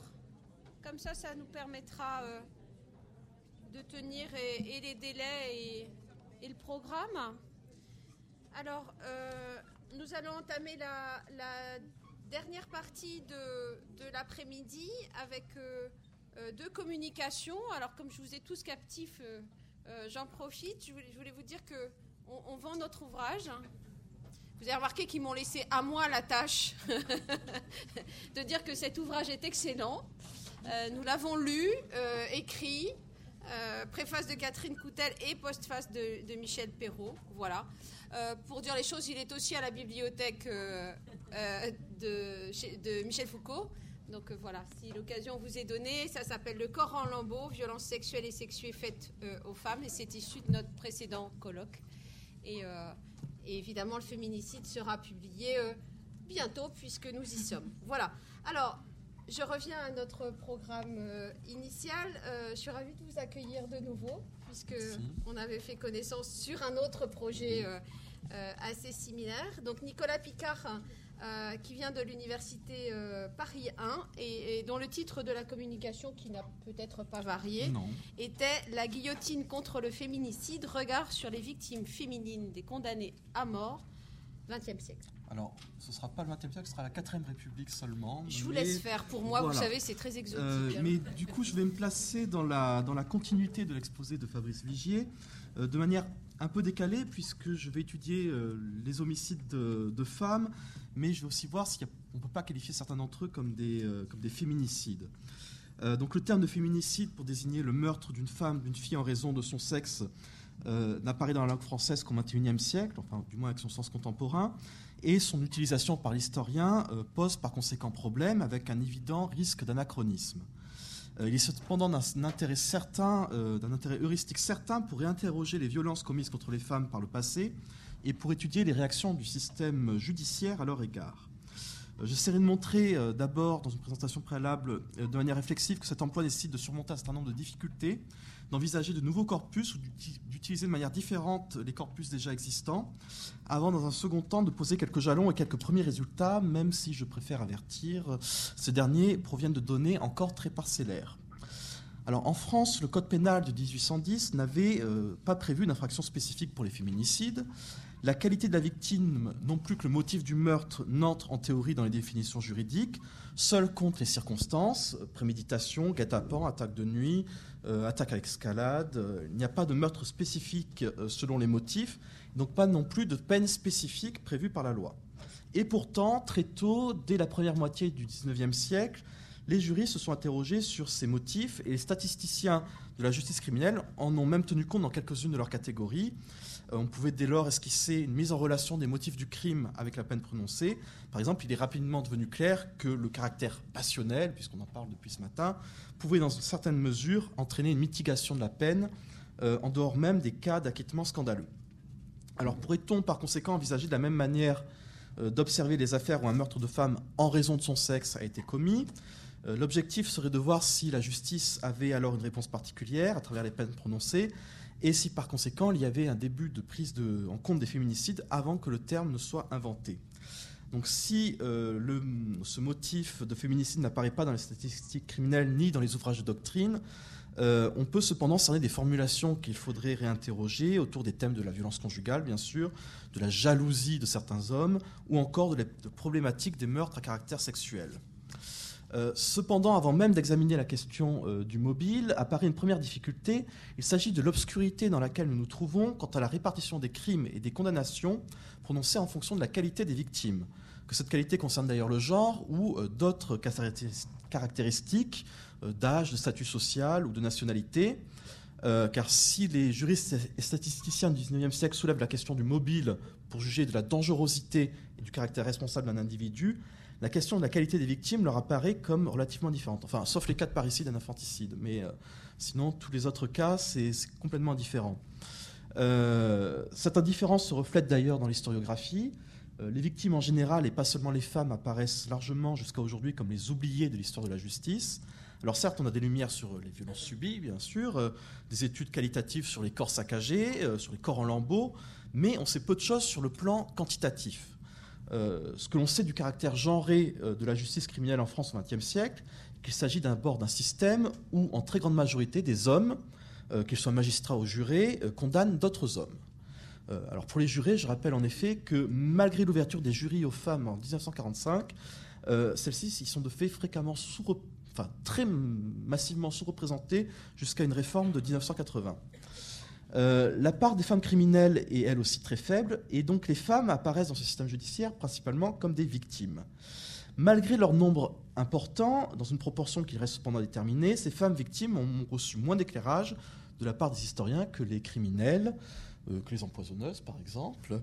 Euh, on peut rajouter que ces femmes victimes ont déjà la chance, si l'on peut dire, de voir leur affaire prise en charge par la justice, à la différence d'autres cas restés dans le domaine de l'infrajudiciaire qui nécessiterait eux aussi une investigation. Alors assez modestement, cette communication euh, se propose d'abord de contribuer à combler le manque d'attention porté aux victimes féminines dans les affaires criminelles, avant de revenir plus nettement à la question du féminicide.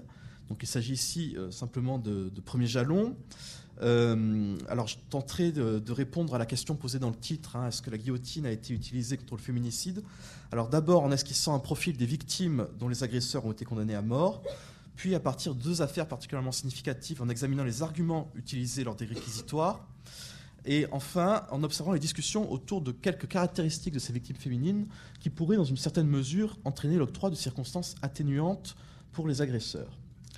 Alors, premier point, la pesée des victimes féminines. Alors, pour juger du caractère plus ou moins répressif de la justice lorsque des femmes sont victimes de crimes, la démarche la plus évidente serait de partir de l'étude d'une infraction particulière, par exemple l'homicide volontaire, et de considérer l'éventail des peines prononcées contre les agresseurs afin de cerner les cas entraînant une particulière sévérité. Alors le problème réside dans le fait qu'il faudrait constituer au préalable un corpus de victimes, ce qui constituerait en soi une enquête particulière. Donc j'ai donc choisi d'envisager le problème autrement, en partant de l'étude des victimes des condamnés à mort en France au XXe siècle. En effet, j'ai déjà dans mes recherches antérieures constitué le corpus des condamnés à mort, et il m'était donc plus facile euh, de m'en servir pour constituer un corpus de victimes à partir du dépouillement euh, des dossiers de grâce.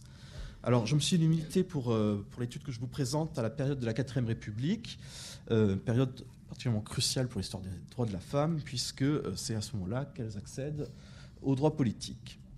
alors, je vais maintenant esquisser un panorama général de ces victimes de condamnés à mort et des mobiles de leurs agressions.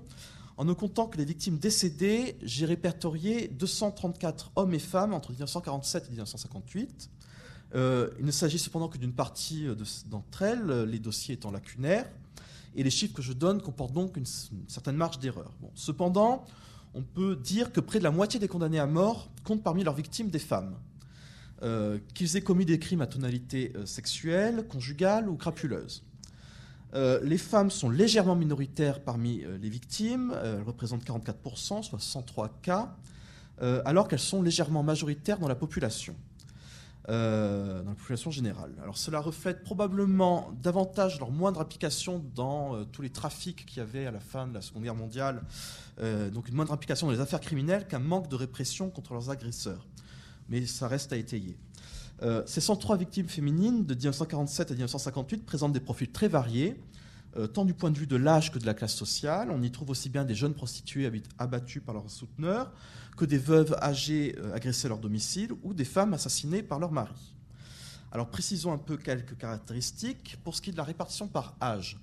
Sur 76 pour lesquels cette donnée est indiquée, 9 sont des mineurs, 13 ont entre 20 et 39 ans, 19 ont entre 40 et 59 ans et 34 plus de 60 ans. Il s'agit donc principalement de femmes âgées. Euh, pour ce qui est de la profession, 19 euh, sont cultivatrices ou anciennes cultivatrices, 13 appartiennent au monde de la petite boutique, 7 sont rentières ou de classe moyenne, 6 domestiques ou femmes de ménage, 5 appartiennent au monde ouvrier. Alors le profil social est généralement peu élevé, hein, même si on trouve quelques rentières mais euh, même s'il est peu élevé, c'est globalement moins misérable que celui de leurs agresseurs, qui sont encore plus pauvres. Euh, et euh, c'est le vol qui semble en effet avoir motivé l'acte criminel dans la grande majorité des cas. Pour ce qui relève des autres mobiles, on ne compte entre guillemets que 7 cas de viol ou d'attouchement sexuel, alors pré ou post-mortem. il faut aussi distinguer les cas de meurtre pour, jalousie ou à la suite de violences conjugales. donc ça forme 16 cas. Et il y a enfin les cas de violences intrafamiliales autres, comme les parricides ou les infanticides. Euh, alors les parricides qui reposent souvent sur l'accumulation de ressentiments, et donc je ne sais pas si on peut vraiment les qualifier comme des féminicides. Euh, alors deuxième temps de mon propos, nous allons voir comment euh, ces agressions de femmes sont caractérisées par la justice, à travers l'étude des propos des réquisitoires et de la possible instrumentalisation du caractère féminin des victimes afin d'obtenir une condamnation capitale. Alors on s'aperçoit assez fréquemment que le fait pour un homme de s'attaquer au dit sexe faible présenterait un caractère particulièrement odieux. Donc, dans le cas des victimes les plus jeunes, les avocats généraux insistent volontiers sur la douceur de leur caractère ou sur leur beauté physique. Donc, la guillotine maniée par des hommes serait utilisée dans une perspective chevaleresque. Je reprends ici un terme qui est parfois utilisé par la criminologie. Euh, cependant, euh, on constate aussi que le caractère féminin se conjugue à d'autres aspects de la faiblesse, comme principalement la vieillesse, comme aussi l'extrême jeunesse, ou encore la pauvreté, et ces aspects de faiblesse sont peut-être plus déterminants que l'aspect genré. Euh, donc, bon, de plus, le fait que la victime soit féminine ne suffit pas par ailleurs à caractériser un féminicide. Et j'ai essayé d'aller plus loin pour voir comment était envisagé le sexisme l'infériorisation ou la haine des femmes dans certaines affaires. Donc j'ai choisi de me concentrer sur deux d'entre elles, deux affaires jugées en 1949 et 1950 et présentant des profils très différents. Alors la première affaire se déroule à Marseille en 1947. Euh, donc un jeune homme de 24 ans, Oreste Briado, immigré clandestin italien, laveur de vitres, est accusé d'avoir tué une jeune dactylographe, alors 29 ans, l'adjectif de jeune est donné par la presse, euh, donc il a tué cette jeune dactylo dans un magasin, dans un magasin de tissus afin de s'emparer du contenu d'un coffre-fort. La victime s'appelle Thérèse Grumber, elle était de la vie générale très jolie. Le crime est particulièrement sanglant, la victime ayant eu le crâne fracassé à coups de marteau. 14 plaies sont relevées, euh, ce qui témoigne d'un acharnement particulier. Euh, la victime a aussi été bâillonnée, un mouchoir profondément enfoncé dans la gorge.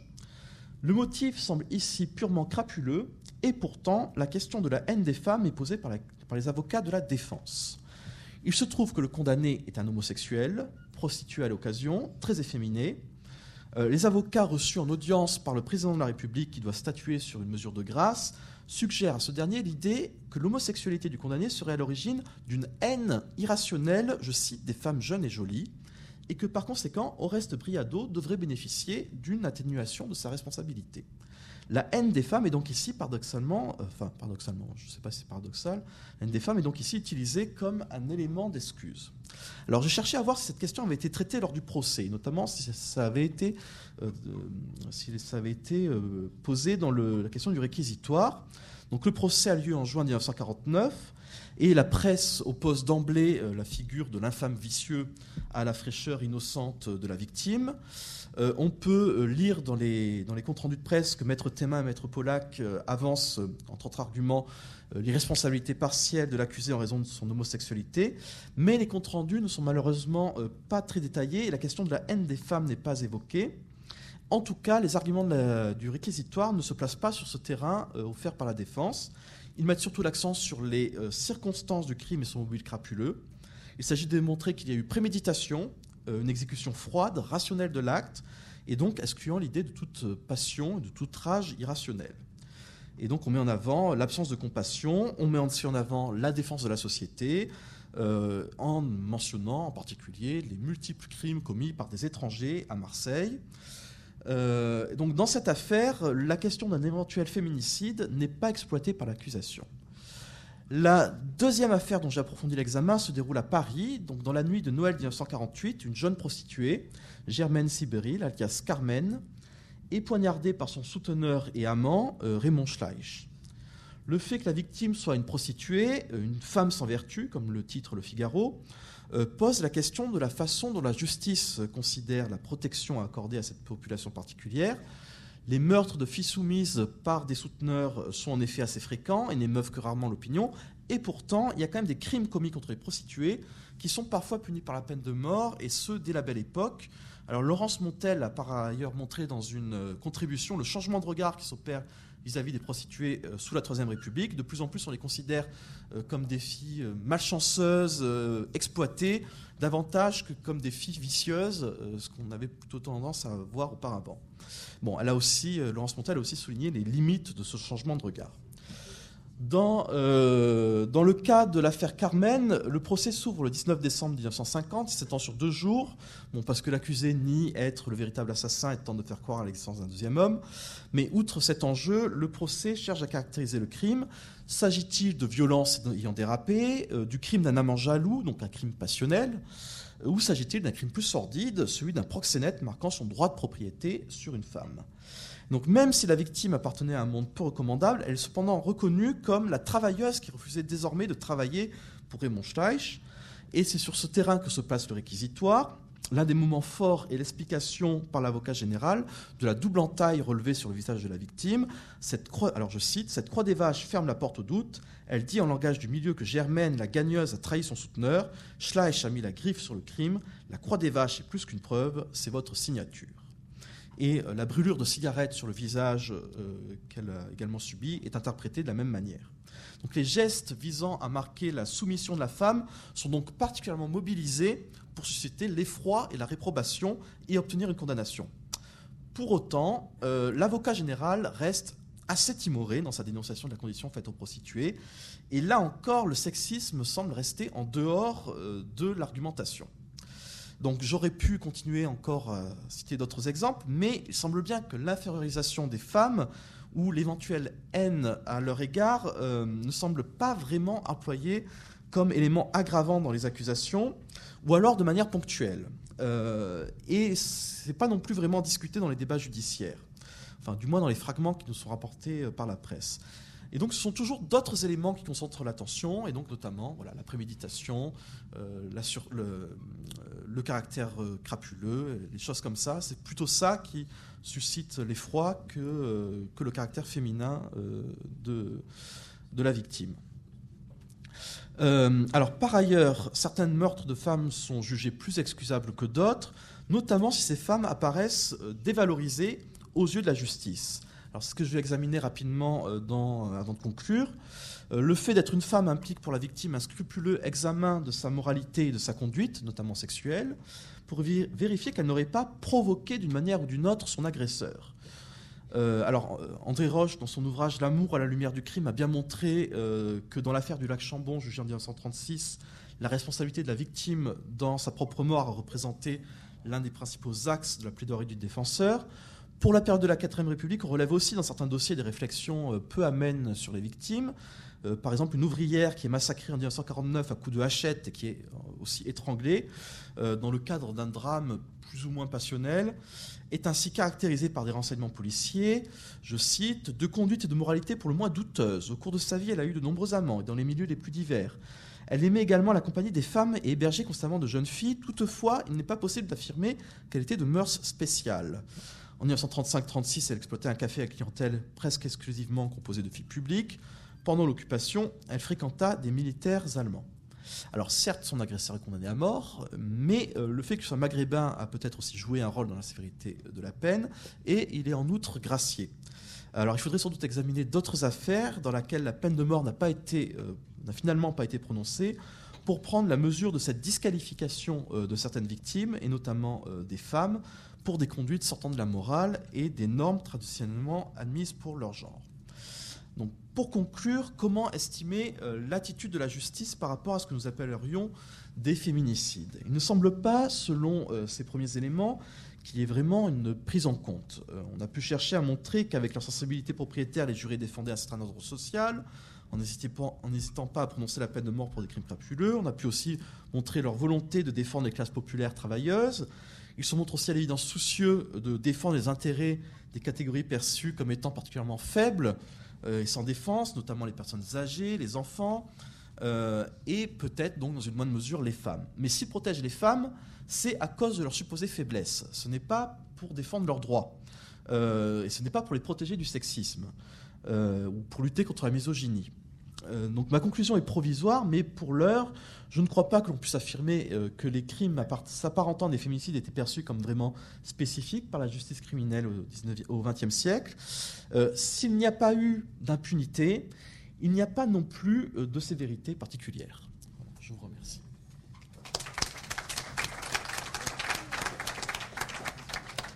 Merci Nicolas Picard et, nous allons finalement, comme nous avons commencé par le Mexique, nous allons aujourd'hui encore euh, terminer par le Mexique, puisque incontestablement, on, a là un, terrain privilégié à la, question. Et nous allons écouter euh, Caroline Fourret, qui vient... Cathy, pardonnez-moi, je l'avais sous le nez, je, vous prie de m'excuser. Euh, Cathy Fourret, qui vient de l'Université de, Lille et dont la contribution s'intitule Narrer le féminisme au Mexique, un art de l'urgence. Bien, bonjour, euh, bonsoir à toutes et à tous. Alors tout d'abord, merci à l'équipe organisatrice hein, pour euh, leur accueil euh, très chaleureux. Et puis en fait, cet exposé, sans le savoir, va illustrer le concept de féminicide au Mexique tel qu'il a été exposé ce matin par Marilène Lapalu. Alors longtemps circonscrit au nord du Mexique dans un contexte géopolitique de contrebande et de libre-échange à outrance qui n'ont fait qu'exacerber les cruelles inégalités entre les hommes et les femmes, le féminicide est aujourd'hui un problème de santé publique majeur dans un pays qui a du mal à se défaire d'une organisation sociale patriarcale confortée par de tenaces comportements machistes et sexistes. Malgré la Ley General de Acceso de las Mujeres a una Vida Libre de Violencia promulguée en 2007, 3892 Mexicaines entre 2012 et 2013 ont été assassinées, tandis que l'on recensait une moyenne de 7 assassinats de femmes par jour au cours de l'année 2013-2014, ce qui est encore le cas aujourd'hui. Par surcroît, le 17 août dernier, une étude officielle réalisée entre octobre et novembre 2016 reconnaissait que la violence de genre était très élevée dans le pays, notamment dans le cercle familial.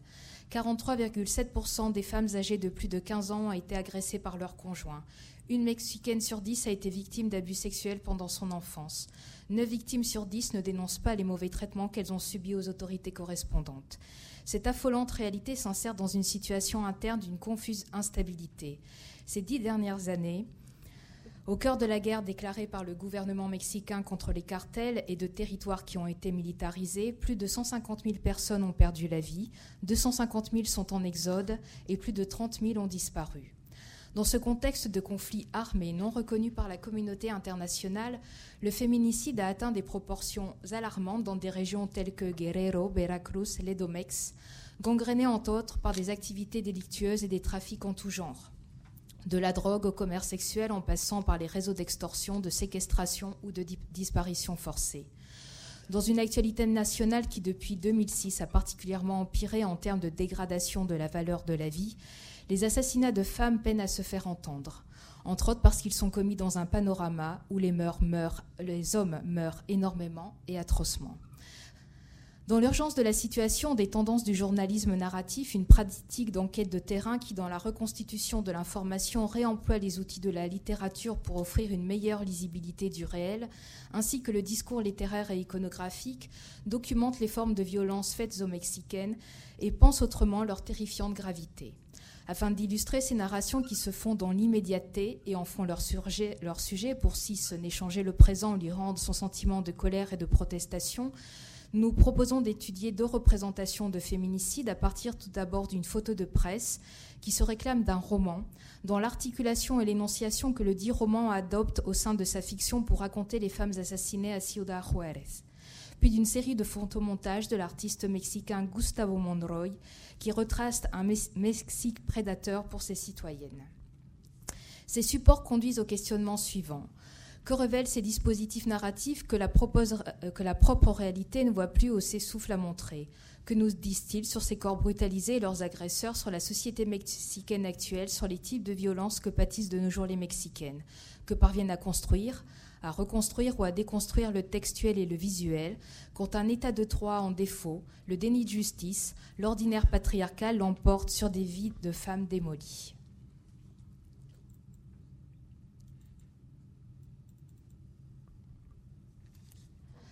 Cette photo de presse a été prise, comme l'indique la légende, en juin 2011 dans la ville de Ciudad Juárez, donc c'est dans l'État de Chihuahua, c'est ce nord mexicain qui est frontalier avec euh, l'État euh, états-unien, euh, le Texas.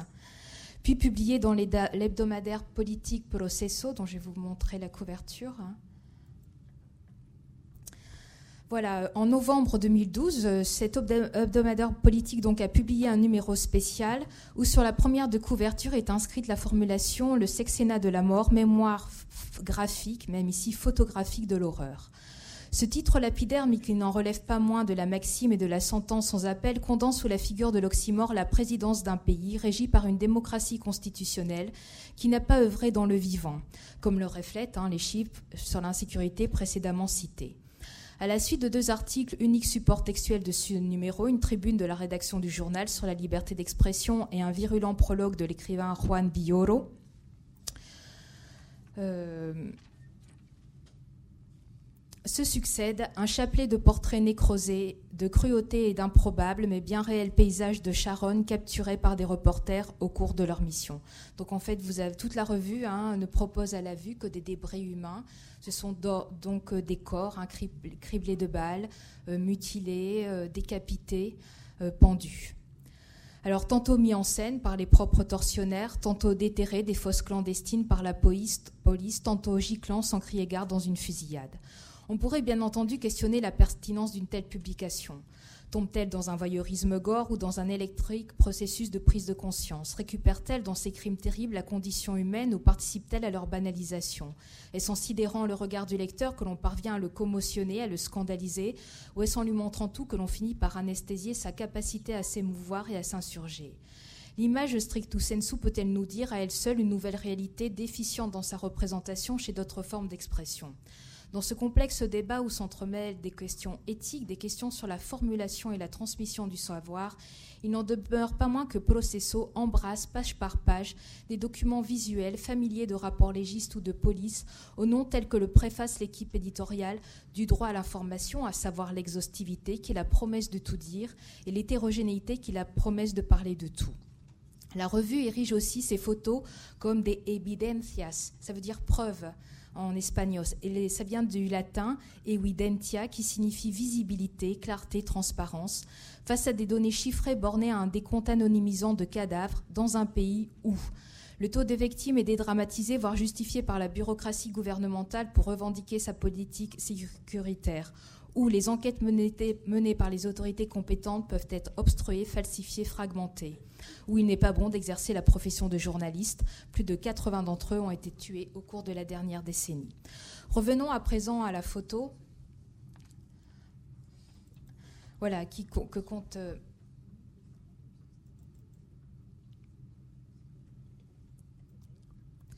cet exposé, dans un premier temps, à l'une des raisons qui a motivé son choix. Euh, dans l'édito rédigé par l'équipe de Processo pour légitimer la diffusion de ces photos, il mentionnait, l'écrivain chilien Roberto Bolaño pour expliquer la structure de ce numéro spécial, à savoir cette concaténation d'autopsies d'anatomie illisible. Processo, qui est un journal d'investigation, porte et défend son intrusion dans la crue réalité, en revendique la restitution, tout en admettant que dans l'organisation de sa complexité et de sa perception, il fait appel à des stratégies narratives issues de la littérature qui faciliteront une perception plus lisible du réel. Le montage pour lequel Hebdomadaire a opté leur a été guidé par Bolaño, qui est l'auteur de 2666, un roman posthume datant de 2004. Dans ce roman, Bolaño met entre autres en scène une ville, Santa Teresa, support fictionnel de Ciudad Juárez et de son actualité criminelle. La quatrième et la plus ample section, du livre, la Parte de los Crímenes, se compose principalement d'une centaine de descriptions cliniques de victimes de féminicides recensées entre 1993 et 1997 et brosse le portrait d'une ville, et je cite le texte, qui sent le cadavre et qui est une preuve de plus de la richesse souvent atroce du paysage humain. L'épigraphe du roman, une oasis d'horreur au milieu d'un désert d'ennui, l'un des vers du poème Le voyage de Baudelaire, prélude cette odyssée de l'effroi où les victimes n'en finissent pas de mourir et sert de pierre tombale pour toutes ces filles et femmes sans sépulture qui traversent les mille pages de cette élégie funèbre. 2666 est une année nécrophile, c'est un code maléfique de sifflante, 666, 666, qui désigne la bête, hein, le symbole du mal, qui imite aussi le vent vicié qui balaye dans la fiction le désert de Sonora, sonore, dans un tonnant silence macabre. C'est aussi une année qui médite sur la perdition de l'homme et la destruction de la femme. La faune belliqueuse et rapace qui végète dans l'espace urbain et sa périphérie, ses aliments gâtés, sa viande avariée, sont autant d'indices hostiles évocateurs de femmes torturées. Ce climat prédateur se répercute dans le ciel, lequel, au crépuscule, se fond en une fleur carnivore et vire à la plaie à l'infirmité pour ses habitantes. Un foutu paysage pour femmes, lâchera un sportif au journaliste afro-américain Fate, qui lui n'y voit qu'un portrait du développement industriel dans le tiers-monde, un aide-mémoire de la situation actuelle du Mexique, un panorama de la frontière, un récit policier de première grandeur. Santa Teresa, à la fois femme et sainte sur le plan onomastique, investit pleinement l'étiment de Santa, sanctus, soit ce qui est sacré, lui-même issu du latin sacer, qui signifie autant lâcher que saint. là, évidemment, ça renvoie euh, la notion de Giorgio Agamben, hein, l'homo sacer, c'est-à-dire cet être humain le plus infâme, maudit, exécrable, qui ne mérite pas de vivre et qui, à ce titre, est légitimement supprimable. Un être sur lequel l'on exerce un droit de gestion totale de vie et de non-existence, et dont le corps biologique peut être exposé au supplice, à la séquestration et à la mort. Dans 2666, les rapports légistes qui autopsient les victimes se lisent à l'égard de la revue Processo qui en a pastiché le canevas comme de véritables encyclopédies de l'horreur où les visages frappés, défigurés et fracassés, visages de la disjonction, cherchent à rendre toute mémoire impossible. Processo n'a pu qu'être pétrifié par la réciprocité analogique entre ce que sa photo nous montre en 2011, un pied de femme entassé dans l'ordure, et ce que la fiction de Bolagno en 2004 mettait déjà en texte pour tenter de scruter un réel dont l'interprétation en dirait davantage que la réalité elle-même. Cette interprétation, ce sont des paragraphes de corps de femmes réduits à un champ de bataille, un territoire conquis, un produit consommé, jetés dans une décharge, dans le vide béant du flux défécatoire, où leurs cadavres valent autant que des paquets éventrés, des boîtes pilonnées, des caisses défoncées. La plus importante décharge de 2666 porte le nom de Chile, lieu possible d'une impossible sépulture et qui symbolise pour Bolagno le déchet du déchet ou le déchet ultime, c'est-à-dire quelque chose d'immonde et d'informe pour nous dire que dans certains endroits sur Terre, la femme n'est qu'une merde. En effet, du nom de cette décharge, El Chile, se répand une pluralité sémantique reliée à l'univers de la souffrance, du supplice et de la dissimulation. Je vais simplement rappeler l'une des acceptions de ce que veut dire Chile en espagnol. Dans le langage populaire mexicain, el chile, c'est euh, le piment, mais ça, veut dire aussi le pénis. Si par la perméabilité du collage symbolique de l'écriture, dont la grandeur est de perturber notre regard, Bolagno a touché le corps tragique de femmes dépaysées par la violence. Cette photo de Processo dans la mouvance de la variation du quotidien et des fertiles ressources de son abomination, se cogne contre l'irruption du tout possible dans l'épreuve de la vie et a attrapé dans la réalité l'allégorique collage disparate de l'horreur narrée par Bolagno. Alors, que regarde cette photo? Qu'encadre-t-elle? Que saisit-elle? Que nous dit-elle? Le référent, la cible de l'objectif immortalisé dans un gros plan, est un bidon blanc. Vraisemblablement un seau de peinture usagé planté au beau milieu de ce qui pourrait être un terrain vague, un taudis ou une décharge. La toile de fond, sensiblement floutée et plongée dans une pénombre ténue, laisse en effet apparaître des formes colorées insaisissables dans leur contour et leur matière. S'y détache un site lunaire d'un grisâtre sépulcral, avec cette terre cave et presque sidérale frappée de sidération, soit d'une influence funeste. C'est un site proche du post-apocalyptique dans lequel est inscrit l'épilogue d'une catastrophe, d'où cette impression d'accalmie inquiétante. Car ce temps paralysé où rien ne se passe puisque tout a déjà eu lieu, l'apaisement ambiant ne circule qu'à la lueur d'une pressante éclaircie, pesante éclaircie de détraquement.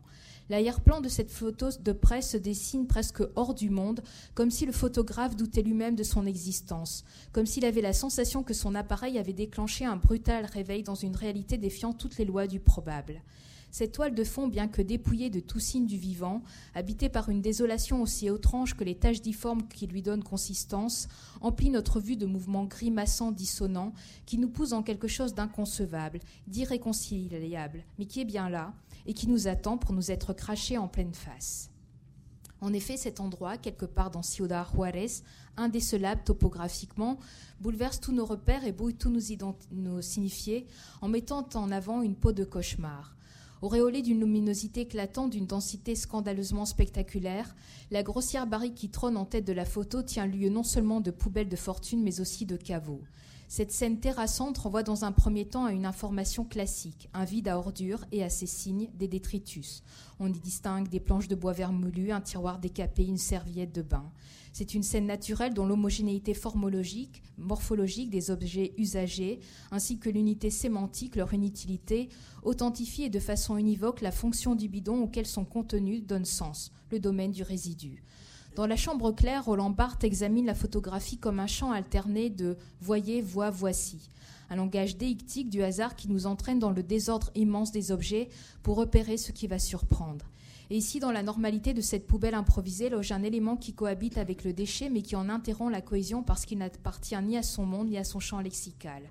Ce sont ces deux pieds coincés, compressés à l'égal des autres résidus, et dont le reste du corps a été opprimé jusqu'au fond du trou, dans la fosse obscure de l'impureté du rebut que l'on met à l'écart, que l'on ne veut plus voir. Ces pieds à la plastique soupe et gracile, aux proportions frêles, aux ongles vernis de bleu, posent la présence plus que probable d'une femme en tant que cadavre, mais cadavre vivant qui vient percer le spectateur. C'est selon Barthes le punctum, cette piqûre est aussi coup de dé, cet imprévu dans la photo qui pointe celui qui la regarde. Le meurtrier l'empoigne dans cette preuve sûre d'un réel et dans le cas exposé d'un réel de mort. Nous ignorons comment cette femme a été tuée, comment sa dépouille a été livrée à ce qui est malpropre, abîmé et irrécupérable. Si des témoins ont assisté au dépôt de ce corps dans la puanteur clandestine de l'ordure. La photo ne peut rendre à la vue l'événement criminel, en certifier l'exactitude, mais reconstitue la réalité du ça a été. Voilà ce qu'elle donne à voir. Une femme qui a été bazardée dans un seau à ordures, une femme qui a été salopée et enterrée dans la saloperie. L'ordure a une telle force d'expansion qu'elle fait de ce lambeau de femme totalement sien et en déduit une vérité qui ne peut être niée. La morte est là comme chose consommée, chose éjectée, plaquée dans la platitude de la pourriture et dans le travail de la décomposition. Dans ce matelas d'ordures, dans cette exécutable disponibilité du corps qui déborde dans l'espace de l'annulation, du foutu, triomphe la réalité de la femme avec et au-dessous de la merde, de la femme en tant que déchet humain. La mouche mise en relief par la blancheur virginale de la serviette qui nous engage dans la netteté de, cette effroyable tragédie, agglutinée goulûment sur l'un des talons de la victime, parachève d'ailleurs la facture de la femme rebue. La mouche, c'est le parasite du déchet dont elle vit, qui affectionne l'excrément, les morts sans nom, leur misère. La seule vibration organique sort de cet insecte, lequel, aussi minuscule soit-il, colonise démesurément ce corps tueur renversé dans l'inhumanité, et dont ce même insecte est le miroir, puisqu'il personnifie cet être que l'on peut faire crever en un instant, parce que sa vie, ici celle d'une femme, est d'Iressade, aussi indifférente que la destruction d'une mouche. Mais un cadavre sans mouche, répliquerait Jeunet, n'est qu'un sinistre cadavre les mouches font, aussi hideux que cela puisse paraître, partie du deuil. Elles rappellent à l'organique, à l'animer ce, ce corps qui a été violenté, ramassé, ratatiné. Et là où plus personne n'était là pour le voir, le photographe, a, capté et retenu sans en noter l'effroi ce reste de femme qui résiste à sa totale disparition. Il l'a rendu à notre vue, à notre savoir visuel, qui ne pourra pas, qui ne pourra plus dire qu'il ne savait pas à notre acuité mémorielle pour que cette barbarie ne soit pas rangée que comme un document d'archives. Jeté comme un déchet parmi d'autres, indifférencié du fourbi qui a été emmagasiné et empilé, le genre humain dans cette photo quitte enfin le supplice post-mortem auquel il a été abandonné. La lumière en discordance avec le fond sombre, tel un clair-obscur et qui enveloppe la détresse de ses pieds, permet d'extraire la victime de ce grand corps de la ruine et de l'immondice et de lui réattribuer ce qui demeure encore de son identité. Le pouvoir du photographe, c'est d'avoir cerné et communiqué dans une clarté terrible cet enfer individuel que l'artiste Gustavo Monroy va quant à lui confronter à un enfer collectif où c'est ainsi que les femmes au Mexique peuvent mourir. Alors c'est cette terreur qui est le féminicide qui met à terre, et euh, mettre à terre n'est rien que détruire, que l'artiste mexicain Monroy comme créateur parcourt, considérant que l'art, son art, ne peut être en dehors de son temps et qu'il se doit de reconstituer ce temps de cruelle réalité accepté, atténué et contexté par ce qu'Aragon appelait le réel historique, qui se refuse à voir certaines réalités et que l'art peut libérer, car l'art finalement en est toujours d'un manque, et souvent d'un manque de ce que fait le monde des hommes. Monroy a jeté, euh, Alors, désœuvré par une réalité qui pense l'humain comme un objet de spéculation qui rend davantage service à la mort qu'aux lois de la vie, Monroy raccroche donc son art à ce qui n'a pas encore trouvé son dire, mais qui doit requérir de l'imagination pour tâcher d'être dit. Euh, mince. Euh, je sais pas. Voilà, je vais vous montrer quelques.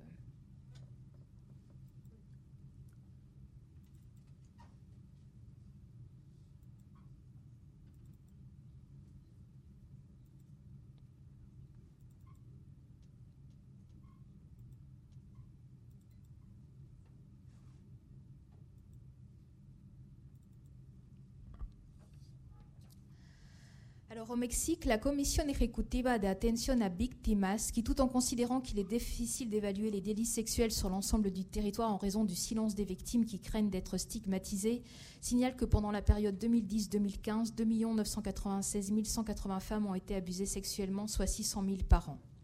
C'est ce corps violenté et ce corps tué de la femme que Gustavo Monroy montre et dénonce en une série de photomontages réalisés en 2010.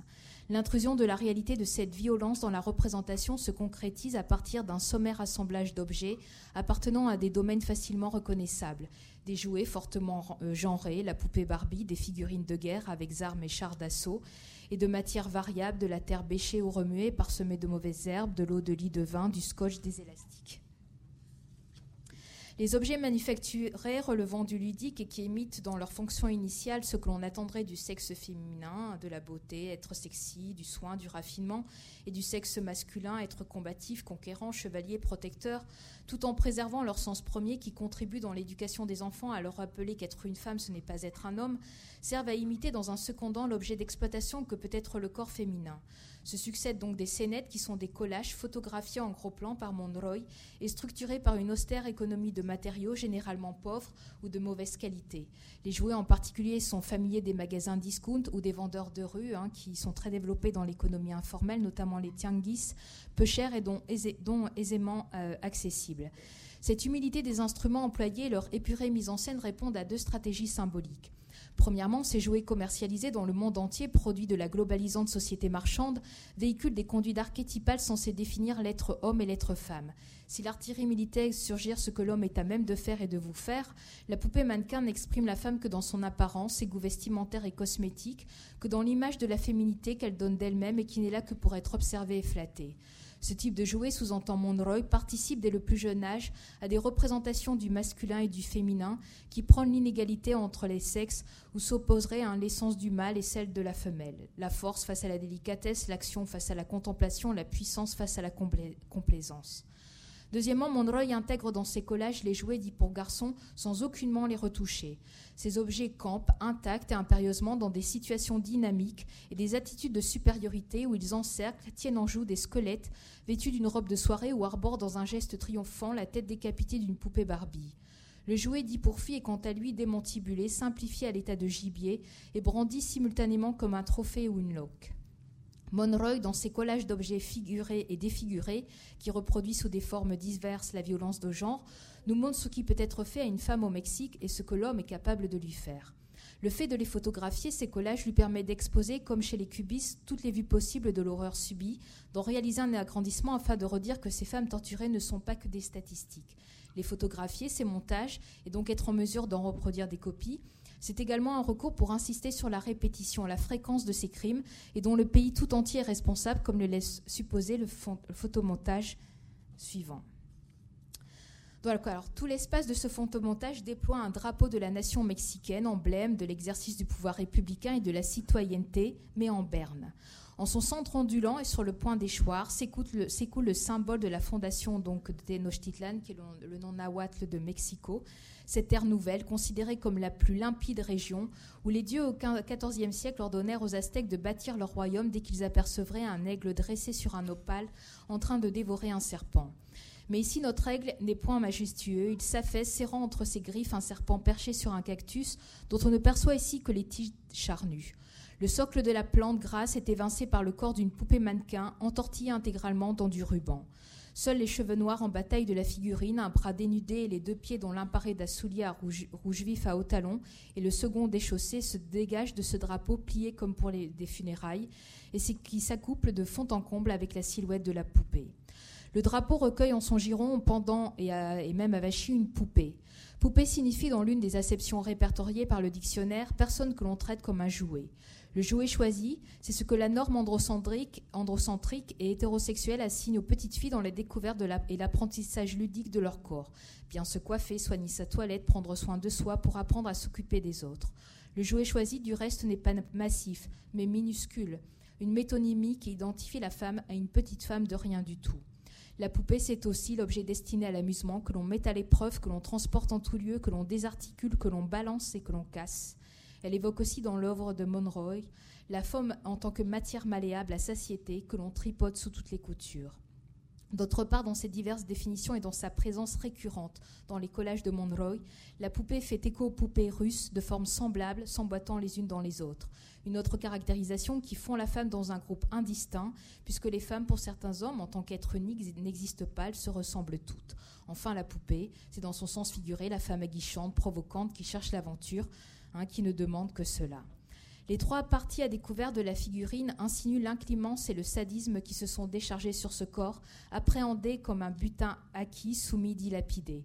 Une coiffure embrouillée qui aura sans doute été empoignée et traînée, un bras en arrière menotté pour mater la victime, des pieds où l'on ne pend qu'une chaussure pour soutenir que ce n'est pas la femme qui marque le pas, qu'elle ne peut pas aller et venir librement.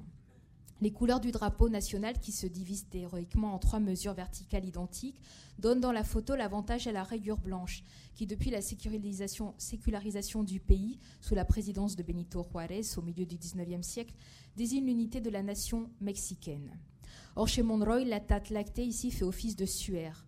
Le centre de la toile s'étend en effet comme la pièce d'étoffe qui ensevelit le mort et prend fin sur cette poupée ligotée hein, de toutes parts qui n'est ici qu'un euh, cadavre.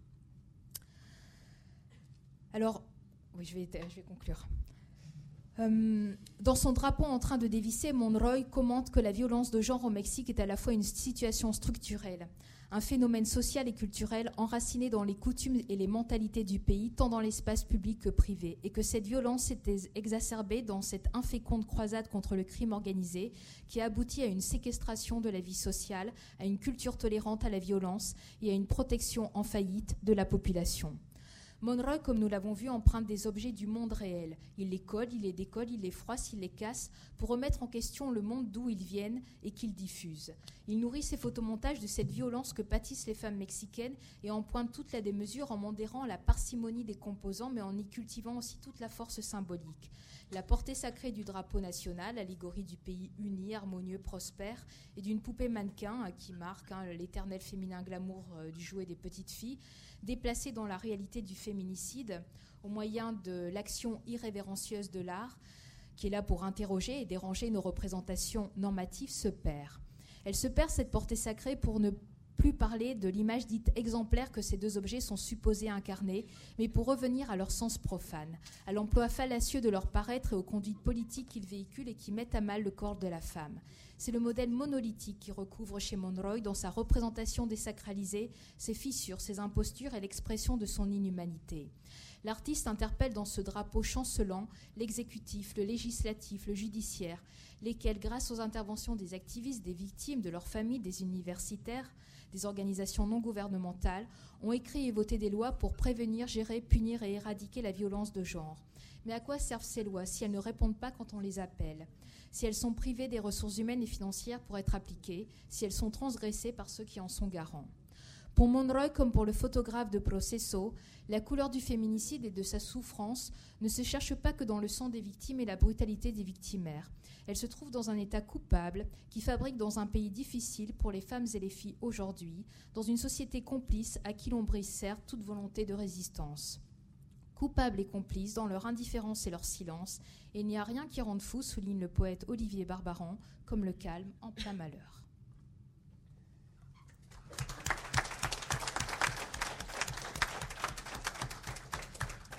Merci beaucoup. Euh, on avait commencé par les mots et on termine par les images. Et euh, je trouve que finalement, je crois que j'ai votre conclusion. Alors, on va laisser la, la parole euh, et les questions. Moi, je vais commencer une première question, juste parce que je vois qu'il n'y a personne. Donc, euh, sur euh, votre communication, merci beaucoup et, à tous les deux. Ma question, ce serait sur la réception de, de une, de cette presse, de, cette une, pardon. Et la deuxième, c'est sur cette série de photos. J'aimerais bien savoir quel, euh, quel impact ça a pu avoir, euh, quelles ont été les réactions, euh, s'il y a des retours. Alors, je vais d'abord euh, répondre sur euh, le travail artistique de Gustavo Monroy, que je connais. Euh, J'ai connu son œuvre en 2010, euh, puisque ses tableaux ont été exposés dans celui-ci. Je vais vous le montrer. Je crois que je l'ai sur le. Ah non, je l'ai sur ma clé. Bon, c'est pas grave. Euh, au, au Museo de Arte Moderno. Et euh, je l'ai rencontré après, euh, lorsque j'ai eu un congé pour recherche euh, en 2014 euh, à Mexico.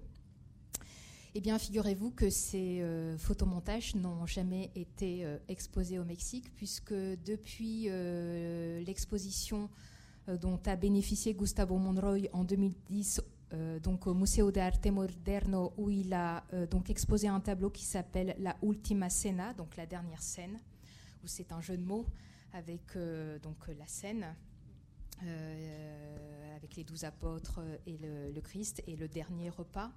Et ultimar en espagnol, ça veut dire euh, assassiner. Donc il s'est représenté lui-même en tant que Christ avec douze apôtres qui sont ses, amis journalistes et artistes, euh, donc sur, autour d'une table, mais euh, décapités. Donc depuis ce jour-là, il est censuré. Voilà, et euh, j'ai eu un échange avec lui la semaine dernière. J'ai voulu enfin, avoir de ses nouvelles en raison du tremblement de terre euh, à Mexico. Et il me disait que la situation devenait effectivement de plus en plus euh, difficile. Après, concernant la réception de, du numéro spécial de Processo, donc c'est un, une revue hebdomadaire qui paraît le dimanche. Euh, je l'ignore parce que je n'ai pas fait d'études euh, là-dessus.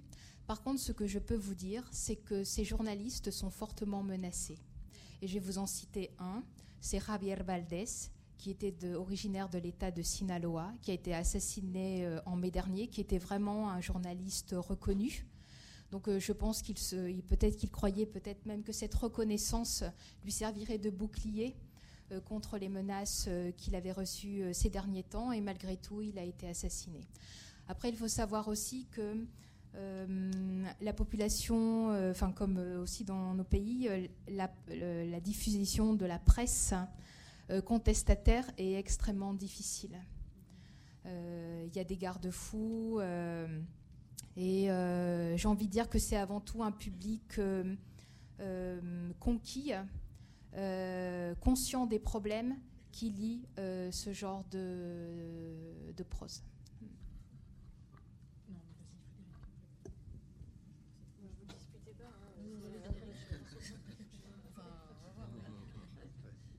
Bon, après ces politesses, alors deux, deux- questions pour, pour chaque intervenant. Pour la, première communication, euh, la question que je me posais, c'était si euh, le, fait de ne pas aller euh, trop loin dans le réquisitoire, de ne pas évoquer le sexisme, euh, de ne voilà, de, pas vouloir euh, souligner donc à gros traits ces aspects-là, est-ce que ça mm, répondait, si je puis dire, à une mentalité des magistrats de l'époque ou est-ce que c'était peut-être au contraire, parce que parfois c'est le cas dans certains procès, une stratégie, euh, si je puis dire, euh, consciente de la part du, procureur pour obtenir ce qu'il voulait sans forcément susciter un autre débat et puis euh, provoquer à ce moment-là donc des interrogations qui seraient peut-être contradictoires par rapport à son objectif. Je pose peut-être ma deuxième question tout de suite, comme ça ce sera fait et puis le micro pourra circuler. Non, c'était quand même par rapport à la, hum, à la réception du, périodique, parce que si on fait la, la comparaison avec euh, d'autres journaux, je pense en particulier au périodique Détective en France, la première livraison c'est 1928, et on voit par exemple dans ce numéro un certain nombre de photographies de cadavres. Et quand on les regarde d'aujourd'hui avec les regards et la sensibilité contemporaine, on est assez heurté. C'est-à-dire qu'on se dit que c'est pas la fiction et, c'est assez insoutenable. Alors là, évidemment, c'est pas forcément des corps de femmes, c'est des corps de victimes, ça peut être des hommes, mais euh, comme c'est des, photos qui sont un peu maladroites en noir et blanc, il n'y a pas non plus l'aspect un petit peu d'esthétisation de la de la violence. Alors que là, la couverture, elle est à la fois horrible, mais en même temps donc euh, au niveau du cadrage ou de la mise en scène, euh, bon, c'est absolument donc remarquable. Voilà. Et, donc, la, vous dites que vous n'avez pas pu mener d'enquête de réception. Je comprends, c'est toujours très très difficile, mais on peut se demander à ce moment-là comment donc le lecteur pouvait recevoir ce type d'image, parce que euh, le, lecteur ne regarde jamais une image toute seule, c'est par rapport à sa propre culture et d'autres images qui viennent rentrer donc euh, en concordance avec celle-ci. Voilà, alors, euh, pour répondre à la première question, euh, oui, je pense que c'est plus, une stratégie des, procureurs euh, que. alors, bon, je pense qu'ils sont par ailleurs sexistes, la plupart. Hein, on sait que quand même l'image à cette époque avait été conservateur.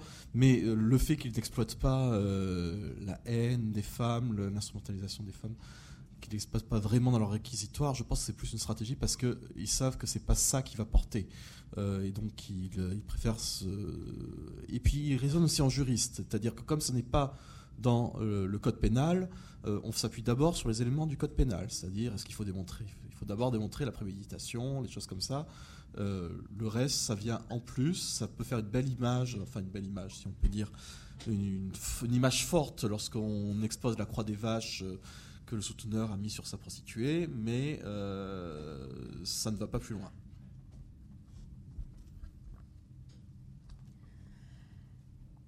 Alors, euh, concernant la revue, Processo, alors il faut surtout pas la, j'ai envie de dire, la mettre sur le même niveau. Par exemple, je pense à des, euh, revues euh, qui pourraient correspondre justement à Détective. Je pense à Graphico, où là on est vraiment dans l'exhibition morbide, voyeuse du corps ensanglanté. C'est fait par des journalistes hein, qui sont souvent aussi euh, d'un courant euh, euh, qu'on appelle en, Amérique, enfin dans les Amériques de langue espagnole, de la crónica, del periodismo narrativo. Ils sont issus de toute cette école qui a été mise en place par l'écrivain Gabriel García Márquez, qui est un, romancier, mais aussi un très grand journaliste, c'est-à-dire une enquête de terrain. Toutes ces photos ont été auparavant euh, publiés donc, euh, dans le, numéro hebdomadaire avec des articles. Simplement, à la fin du sexennat de Felipe Calderón, où il y a eu toute une propagande de la part du gouvernement pour finalement falsifier les chiffres du bilan de la politique sécuritaire du Mexique, eh bien, les journalistes ont dit ben voilà, nous on va vous mettre des preuves et on va vous montrer l'état du pays, aussi douloureux que cela puisse vous paraître. Donc voilà, ça fait partie de, cette école. Je pense qu'il faut prendre cette revue vraiment comme un, presque comme un acte de désespoir, un acte de désespoir, et aussi comme une portée politique. Euh, voilà. En tout cas, c'est l'interprétation que j'en ai. Est-ce qu'il y a encore euh, des questions? C'est pas vraiment une question, c'est plutôt une remarque que je me suis faite, euh, mais en vous écoutant néanmoins, mais qui s'adresse à toute la journée et puis aussi bien à vous qu'aux organisateurs, c'est-à-dire nous aussi. C'est que finalement, euh, je me pose une question. Depuis le début euh, de la journée, en fait, nous faisons comme si la violence contre les femmes, le féminicide, le meurtre des femmes, finalement, ne concernait et ne s'adressait qu'aux femmes. Je ne crois pas qu'on ait, en tout cas, traité, même si ça a été évoqué, on n'a pas traité, le fait que à ce niveau justement sociétal et communautaire qui était au départ néanmoins l'objet de, de, la journée, euh, le meurtre de femmes peut, s'adresser à d'autres groupes euh, humains que, des femmes. Ça peut être à, l'ensemble d'une société ou d'une communauté. Ça peut être adressé à la communauté des hommes. Et en fait, on n'a pas du tout... Euh, voilà, ça m'est venu comme ça en termes de remarques. Donc si vous avez des réponses ou des suggestions dans ce sens-là, on a parlé beaucoup du refus du féminin, on a parlé de la haine des femmes, etc. Mais on n'a pas parlé des cas de féminicide. Par exemple, on a évoqué le crime d'honneur qui peut rentrer dans le cadre. On n'a pas parlé, euh, mais on ne l'a pas traité dans le sens de cette dimension que les, crimes d'honneur s'adressent à la communauté, voire à la communauté des hommes, tout autant, voire plus qu'aux femmes, et ne suppose pas une haine ou un, un, refus du féminin en tant que tel. Euh, voilà.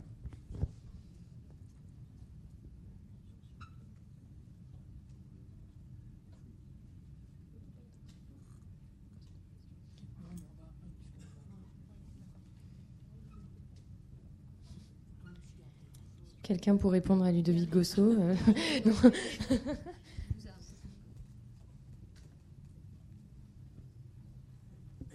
euh, Merci. Donc ce serait pas pour répondre, mais pour poser d'autres questions peut-être, euh, c'est possible, sur la dernière euh, présentation?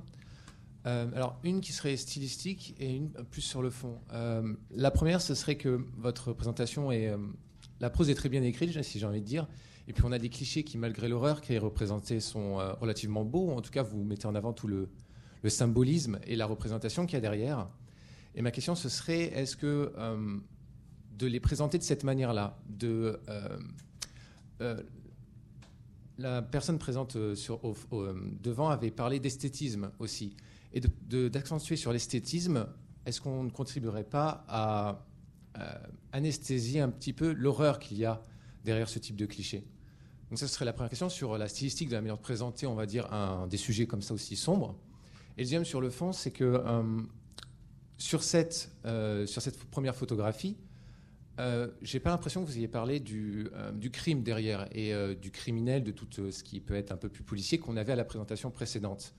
Et je voulais juste savoir, par curiosité, s'il y avait des choses, que ce soit dans ce journal ou de ce que vous avez fait d'après vos recherches, qui, qui ont, ont éclairci sur la raison de pourquoi tous ces euh, crimes ont été euh, commis, euh, comment ça s'est passé, et ainsi de suite?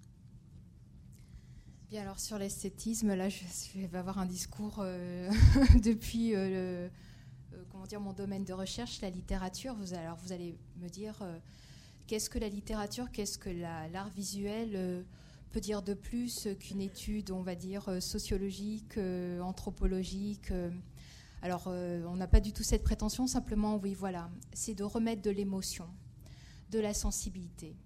Euh, je pense que c'est important dans des, euh, moments où on a une disparition de la figure humaine, où l'humain euh, n'est plus au centre de nos préoccupations, eh bien de revenir à ses fondamentaux. Donc moi je sais que souvent, euh, vous savez, on me reproche ce style D'ailleurs, le jour de la soutenance de ma thèse, euh, il y a très longtemps, euh, on m'avait recommandé euh, de lire le code pénal et le code civil.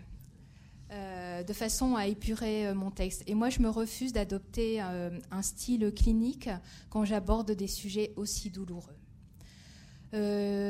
Concernant votre deuxième question, alors sur la photo qui a été prise, je n'en sais rien, même le photographe, il ne sait pas comment euh, cette jeune fille euh, a été assassinée. Ce que je peux vous dire, c'est qu'il ne l'a pas prise par hasard. Enfin, si, je veux dire, il y a le hasard de prendre la photo, mais si elle a été publiée, c'est parce qu'elle répondait à un contexte bien particulier. C'est-à-dire que, euh, bon, c'est à Ciudad Juárez, euh, où, euh, notamment dans les années 90, vous avez eu donc des disparitions systémiques euh, de jeunes filles. Euh, C'était des crimes assez codifiés qui continuent, même si euh, les profils se sont de plus en plus euh, diversifiés, euh, malheureusement. Euh, qui travaillaient euh, en général dans ce qu'on appelait euh, les maquiladoras, c'est-à-dire des entreprises de sous-traitance qui se sont installées à la frontière, euh, notamment parce qu'elles étaient exonérées d'impôts. Elles pouvaient em embaucher sans respecter le, code du travail une main-d'œuvre euh, bon marché. Et ils, ont, avaient un vivier, en particulier de femmes euh, qui venaient soit d'autres États euh, du Mexique, puisque le Mexique est une république fédérale comme les États-Unis, de femmes qui n'ont pas pu franchir la, fr- la frontière ou alors qui, étaient venues à la frontière chercher du travail, puisque le Mexique était dans une crise économique, notamment dans les États du Sud, assez prégnante. Il faut savoir que généralement, ces femmes vivaient euh, euh, dans la périphérie et qu'elles n'étaient pas enregistrées sur le registre civil. Donc il y avait un vivier euh, de femmes dans, un, dans une période où il y avait une grande confrontation entre des cartels de la drogue. Donc alors là, il y a plusieurs hypothèses qui ont été émises, notamment par une enquête, enfin qui est la, plus sérieuse et la plus étayée, avec une prose d'ailleurs très littéraire. Il était d'ailleurs romancier, il est malheureusement décédé en avril euh, dernier, et avec qui j'ai beaucoup travaillé, qui s'appelle Sergio González Rodríguez, qui a publié en 2002 Hueson- Huesos en el desierto, des eaux dans le désert, et qui est une, euh, une enquête pluridisciplinaire sur euh, les crimes de femmes donc dans cette ville frontalière. Le fait que euh, le journaliste se soit comme ça appesanti sur la poubelle, c'est parce que ces corps de femmes, justement, où est-ce qu'on les retrouvait? On les retrouvait dans des décharges publiques, on les retrouvait également euh, dans des terrains vagues, dans le désert, euh, sur des bords d'autoroute, euh, dans des rivières à sec, c'est-à-dire finalement dans des lieux qui n'avaient pas d'identité. Voilà, donc il y a toute une euh, force euh, symbolique. Et alors après, les profils des agresseurs, alors là, ils sont multiples, il n'y a pas qu'un profil, il n'y a pas qu'une vérité, il y a des tas de vérités. Évidemment, la thèse du serial killer, elle a été euh, évoquée, il y en a sans doute. Il y en- on a considéré aussi que la femme pouvait être servir d'objet d'orgie au sein des cartels de la drogue, comme pour tester la fidélité euh, des troupes euh, au cartel, Euh, des messages aussi entre les différents quartiers pour euh, semer, euh, c'est ce que vous finalement euh, vous sous-entendiez, euh, entre les différents territoires. Enfin voilà, ce sont des, des tas de thèses qui ont été ensuite redéveloppées par euh, une journaliste euh, états-unienne qui a des origines mexicaines, qui vit à El Paso, qui travaille pour El Paso Times, qui s'appelle Diana Washington Valdez. Euh, et, qui, ça s'appelle, son titre, il est, enfin, Huesos en el Desierto, déjà, c'est. j'ai envie de dire sémantiquement, bon, c'est fort. Et elle, a appelé des eaux dans le désert, donc, et elle, son, son livre s'appelle Cosecha de Mujeres, euh, cueillette, récolte de femmes.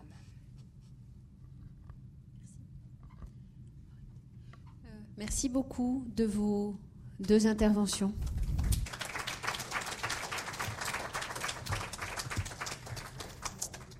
Alors, si vous voulez bien, on va, on va conclure euh, cette journée. C'est Laurie Lofer et Béatrice Santos qui vont conclure à deux voix. Je ne sais pas comment vous êtes euh, organisés. Vous ne savez pas. Ben, on va voir.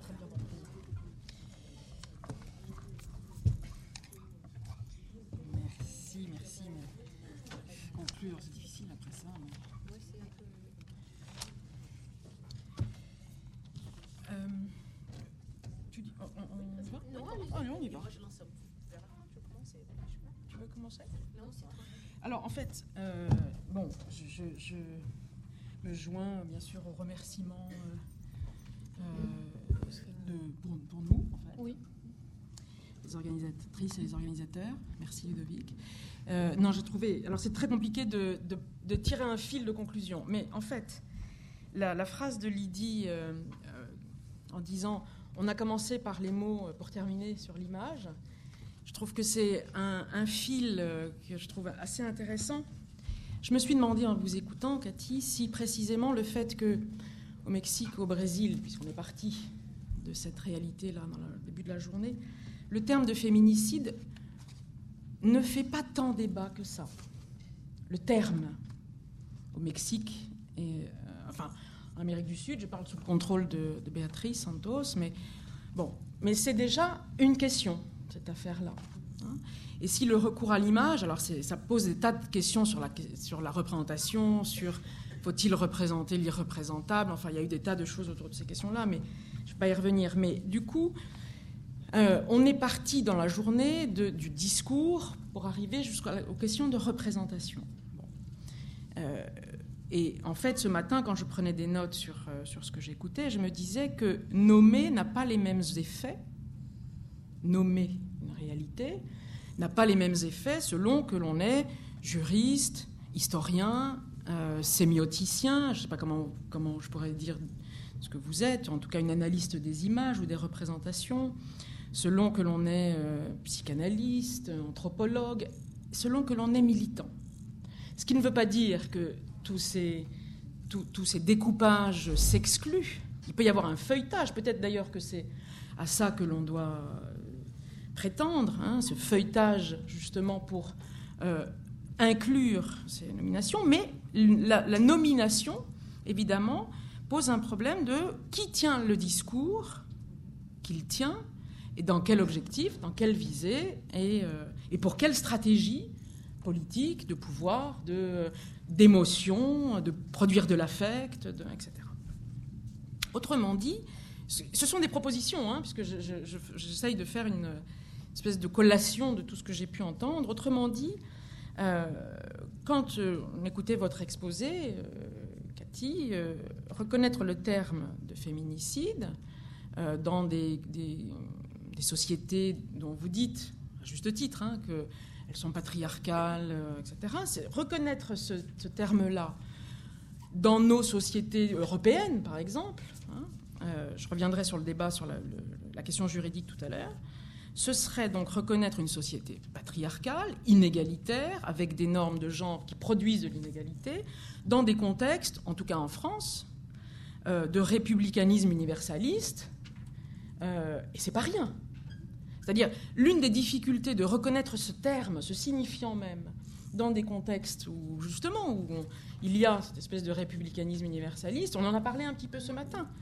Hein, c'est-à-dire que euh, ce n'est pas simplement euh, produire des effets de nomination sur une réalité qui est, ou un réel, on dit en clinique, hein, qui est des crimes de femmes en tant que. C'est-à-dire qu'il faudrait pouvoir s'interroger sur ce que veut dire cet énoncé en tant que. Ce n'est pas simplement de revenir à une réalité, euh, il y a eu des exposés très passionnants hein, sur, euh, sur les pratiques, alors où on, va tenter de trouver des raisons économiques, euh, psychopathologiques, passionnelles, etc., hein, où il y a des mobiles.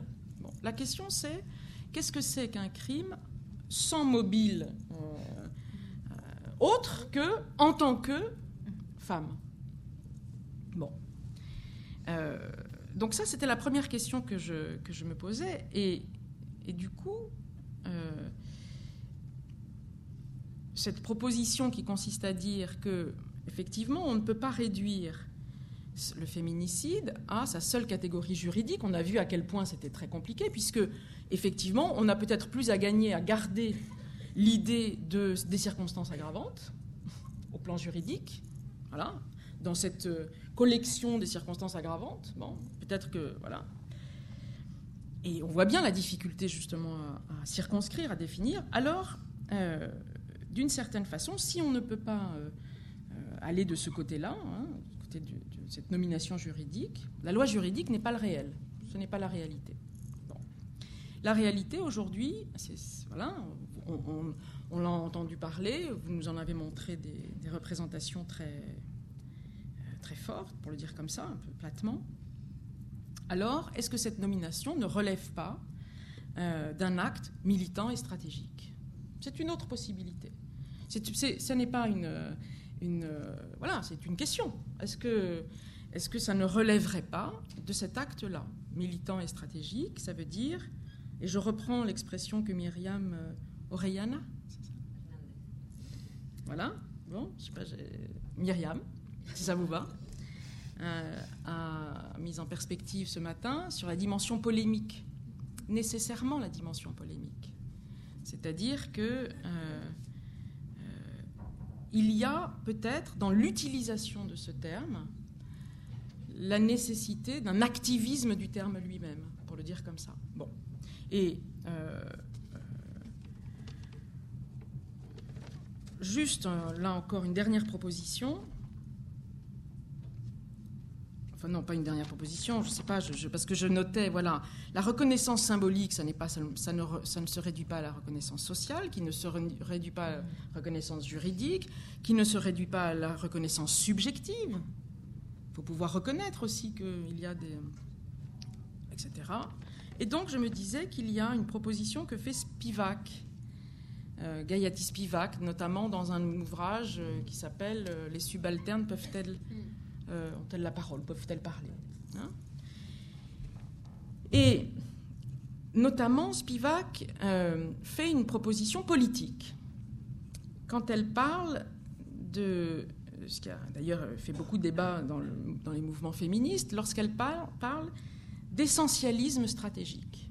Parce qu'évidemment, la notion de féminicide va aussi poser d'autres euh, questions, notamment de renaturaliser, hein, différentialiser, euh, c'est-à-dire donc de considérer qu'il y a une nature ou une essence femme euh, différemment d'une nature ou d'une essence. C'est tout le problème. euh, voilà. Et donc, Spivak dit peut-être que dans certaines situations, il y a la nécessité d'un essentialisme stratégique. Et elle définit le- le- le- l'essentialisme stratégique de la façon suivante. Elle dit c'est la fixe, je, la cite, hein, c'est la fixation provisoire d'une essence dont on sait qu'elle est artificielle et que cette, fixation peut dans certains, cas être stratégiquement utile. Dans cette fixation hein, peut être dans certains cas stratégiquement utile. Donc, peut-être que pour euh, réfléchir hein, sur cette question-là, en, évitant de s'embourber un peu dans voilà qu'est-ce qu'on fait quand on quand on dit féminicide, est-ce qu'on reproduit une catégorie, est-ce qu'on est, qu'on naturalise, est-ce que etc. Parce que c'est ça le risque. Et du coup, bon, de buter. En tout cas, le risque ici, enfin ici dans, dans, dans les débats où justement la loi est plutôt frileuse à dire, etc. Parce que il faudrait réintroduire infanticide, parricide, etc. C'est pas rien. hein. Bon, donc euh, voilà, c'était quelques quelques euh, propositions pour en fait remettre au cœur de cette affaire-là la nomination comme un acte politique. C'est-à-dire que en fait, nommer, c'est aussi euh, nommer, c'est-à-dire voilà, produire du signifiant. Euh, ça a l'air de rien, ça a l'air très très évident de dire ça. hein. C'est aussi un acte politique. Ça n'est pas tout, c'est-à-dire ça ne, ça ne suffit pas. Ça ne suffit pas puisque quand on a, euh, quand la parole ne suffit pas à créer des déplacements subjectifs, ben on va avoir des dispositifs imageants. Voilà ce que vous avez montré par exemple. Alors c'est pas c'est pas consécutif. Hein, c'est pas parce que ça, ça sert pas qu'après on va produire de l'image, évidemment. Mais ce n'est pas rien d'avoir recours à ce- cette- cet affect hein, qui produit de l'angoisse, de l'émotion, qui ces dispositifs imageants. Là, je m'inspire beaucoup de ce que Marie-Josée Monzin euh, travaille autour des, questions de l'image, en, termes de, dispositifs politiques aussi. hein. Euh, ces images doivent, là encore, produire de la parole. hein. Donc, nommer, c'est aussi un acte politique, et puis il faut pouvoir, euh, évidemment, euh, articuler ces choses-là, des stratégies. Quoi. Voilà. En fait, c'est ça la question. Comme- quelle stratégie on met en place pour produire une reconnaissance, qu'elle soit, qu'elle aille de la reconnaissance symbolique à la reconnaissance sociale, peut-être pour terminer par une reconnaissance juridique. On sait très bien que le législateur entérine des reconnaissances. On le sait après. Voilà, il vient quand, quand les batailles sont terminées. Hein Donc peut-être que l'entrée, elle est, euh, ne pas hésiter à militer, quitte à euh, se heurter à des tas de choses, tant mieux. hein. Quand on milite, on se heurte, évidemment, à militer à une certaine reconnaissance, euh, y compris contradictoire. Voilà, bon, c'était ça les quelques propositions sur lesquelles on, pourra évidemment revenir euh, le 2 décembre. Je laisse euh, Béatrice, mais ce sera à Paris. Donc je, ter- je termine sur cette invitation à poursuivre le débat. J'aime beaucoup cette idée d'une reconnaissance contradictoire. Il me semble qu'en effet, différemment de la première journée qu'on a pu faire en début de l'année, ici, la question euh, du mot euh, féminicide, différence ou, indifférence entre fémicide et féminicide est apparue de manière euh, plus présente, alors que en début de l'année, on en parlait à midi. Peut-être que le fait que la première journée de ce colloque ait commencé à Paris, à l'Assemblée nationale, sur un- un- une, une expérience personnelle de quelqu'un qui utilisait ces mots pour faire le récit des violences euh, que dans sa famille avaient eu lieu. C'est euh, Minou, j'aurais dit son nom?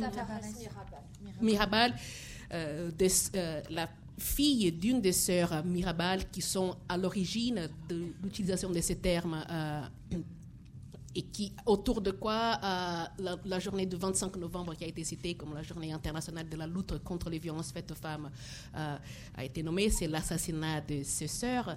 Quelque part, cette euh, incorporation et cette expérience vécue de la violence semblait en tout cas, amener les débats dans d'autres directions que ce qu'on a pu euh, vivre euh, aujourd'hui. Ce qui je trouve intéressant aussi, euh, nos difficultés, comme disait Laurie, le fait qu'il y ait un, flottement et une hésitation dans la possibilité de nommer quoi ça sert ces signifiants féminicide euh, ou fémicide est intéressant. Je pense que ça résonne aussi avec la, dernières questions de la journée, qui était celle de Ludovic, finalement, à, quelque part, à qui ça s'adresse, ces mots, et, et- qu'est-ce qu'on pourrait euh, en faire dans c'est que dans mes recherches en théorie psychanalytique, théorie et pratique autour de cette question, moi je prends cet, objet euh, féminicide dans ce sens-là, d'indiquer qu'il y a un vécu de la violence qui dépasse euh, les cadres d'une vie euh, subjective euh, propre à une seule personne euh, et qu'il y a des éléments qui sont présents dans notre euh, société qui rendent la distribution de la vulnérabilité d'une vie très différente. C'est-à-dire qu'il y a des sujets pour qui certains dangers sont présents et qui ne sont pas les mêmes qui pour d'autres sujets et de quelle manière les analystes prennent ça en, compte, en acte, quand ils sont à l'écoute de quelqu'un. Pour moi, la discussion autour de cette idée d'un continuum des violences faites aux femmes, comme présente dans la définition de Marcel Lagarde, euh, euh, non, plutôt de Diane Russell dans la première définition dans les années 70, euh, un continuum des violences qui en fait concerne à la fois euh, les faits, on pourrait dire aujourd'hui, même si elle ne parlait pas directement de ça, les femmes qui ont tué et ont jette à la poubelle à Ciudad Juarez, mais le fait qu'on puisse choisir, euh, préférer de garder un enfant qui est du sexe masculin et qu'on se fasse aborter d'une petite fille, ça, ce sont des idées par rapport quelque part à la légitimité de la vie euh, d'un sujet. euh, quelle vie est valable, pour penser un peu comme dans les termes de Judith Butler, il y a une différence dans la, dans la valeur même de la vie, euh, et ça, c'est- une donnée euh, que les analystes ont parfois un peu de mal à prendre en compte parce que nous sommes intéressés à justement ce que chacun vienne parler de son expérience subjective et qu'il soit mise soi-même euh, au centre de la, de la scène. Et parfois, on a tendance à, peut-être parce qu'on ne pourrait pas faire autrement, euh, laisser... euh, euh, on, a, une certaine difficulté à écouter ces genres d'expériences structurelles des violences. Pour moi, l'intérêt de quelque part savoir qu'il y a un type de violence qui se fait contre un, groupe de sujets, les femmes, parce qu'elles sont des femmes, me permet de placer cette question de des expériences de, de sujets qui arrivent et qui peuvent et, cela me sert aussi pour penser les racismes, euh, l'homophobie, euh, la transphobie dans la clinique. Comment euh, il y a une, euh, comme, il y a une question particulière liée à l'écoute euh, et à ces expériences. Je- pense que dans la troisième et dernière euh, journée de ces colloques, euh, qui aura lieu donc le 2 décembre à Paris Diderot, vous êtes toutes invités, cette question de la dimension euh, intime, l'altérité de sujet, ces difficultés propres à ces travaux d'analyste sera présente et donc je vous invite à venir et je vous remercie beaucoup. Je, voudrais juste ra- rajouter une toute petite chose, euh, puisqu'on a la présidente euh, me l'accorde. Voilà. Pour rebondir sur ce que sur ce qu'a dit Béatrice, puisque donc euh, euh, nous travaillons plutôt dans le domaine de la psychopathologie, de la psychanalyse, pour le dire comme ça. Et une autre proposition qui que m'a inspirée cette journée, euh, Freud fait de l'énoncé on bat un enfant la structure formelle comme énoncé du fantasme d'être battu ou de battre, hein, pour le dire comme ça. Bon. Euh, mais il fait vraiment de cet énoncé, c'est-à-dire euh, avec le fait qu'on puisse euh, naviguer dans cet énoncé, bien sûr, changer de place à l'intérieur de ce qu'il va appeler ce, paradigme du fantasme. hein. donc il fait de cet énoncé une valeur paradigmatique pour réfléchir sur, sur cette notion-là. Par analogie, par analogie, je trouve qu'on pourrait peut-être, verra, hein, peut-être que c'est une proposition qui n'aura pas de suite, mais qu'on pourrait peut-être réfléchir sur est-ce qu'il est possible de produire et de travailler sur l'énoncé on tue une femme On tue une femme avec précisément, euh, pour lui donner cette valeur paradigmatique qui déplace le curseur vers la femme plutôt que euh, le on, qui en fait, euh, et ça rejoint peut-être ce que disait Ludovic tout à l'heure, hein, c'est-à-dire une valeur peut-être plus universelle, pour le dire comme ça, ou un, neutre universel, je ne sais pas très bien comment dire, un indirect, euh, voilà. hein. Euh, on tue une femme comme, euh, comme énoncé paradigmatique de ce que peut produire euh, ce- cette, cette violence faite à une, femme en tant que, hein, parce que c'était ça la question, sans nécessairement devoir justifier. Euh, je trouvais très intéressant les, interventions des historiens où il fallait à chaque fois euh, démontrer la haine des femmes dans les circonstances du crime, dans l'acharnement au crime. C'était intéressant. hein, la nécessité de prouver pourquoi il y avait, euh, pourquoi, il- voilà, pourquoi on pouvait dire que c'était féminicide Parce qu'il y avait de l'acharnement, du, du découpage en tous les morceaux, enfin des trucs épouvantables évidemment. À ce moment-là uniquement, on pouvait commencer à considérer que, bon, euh, c'est qu'il y avait quand même peut-être la haine d'une femme, quoi. Alors que les femmes, elles empoisonnent juste. hein. Enfin, elles empoisonnent, je veux dire, elles, elles- elles sont des empoisonneuses. Non, mais elles empoisonnent la vie des autres, peut-être, mais enfin, en tout cas. Bon, bref. Donc, euh, donc voilà. On tue une femme, on tue une femme, c'est cette proposition qui consiste à dire sans autre justification que en tant que. Voilà. Bon, c'était ça le principe.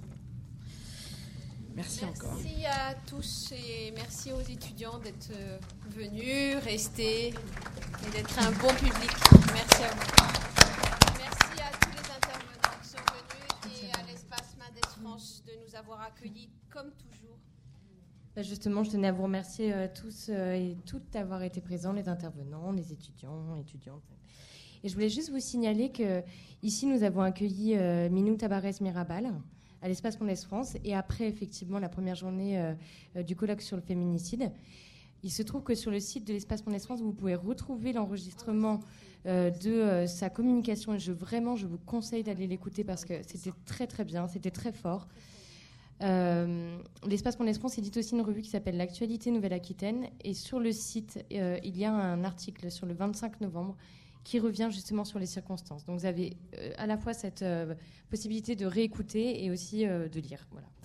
Et dernier élément, euh, le 15, je rappelle juste par rapport à Lydie l'a déjà dit ce matin, mais je le rappelle ce soir, euh, que euh, nous avons le 15 novembre euh, l'avocate Isabelle Steyer qui va parler des causes des femmes et des enfants. Et on est sur des thématiques euh, euh, voilà, qui sont proches. Et je vous remercie. À 18h, le 15 novembre à 18h. voilà. Merci Loïse de votre accueil.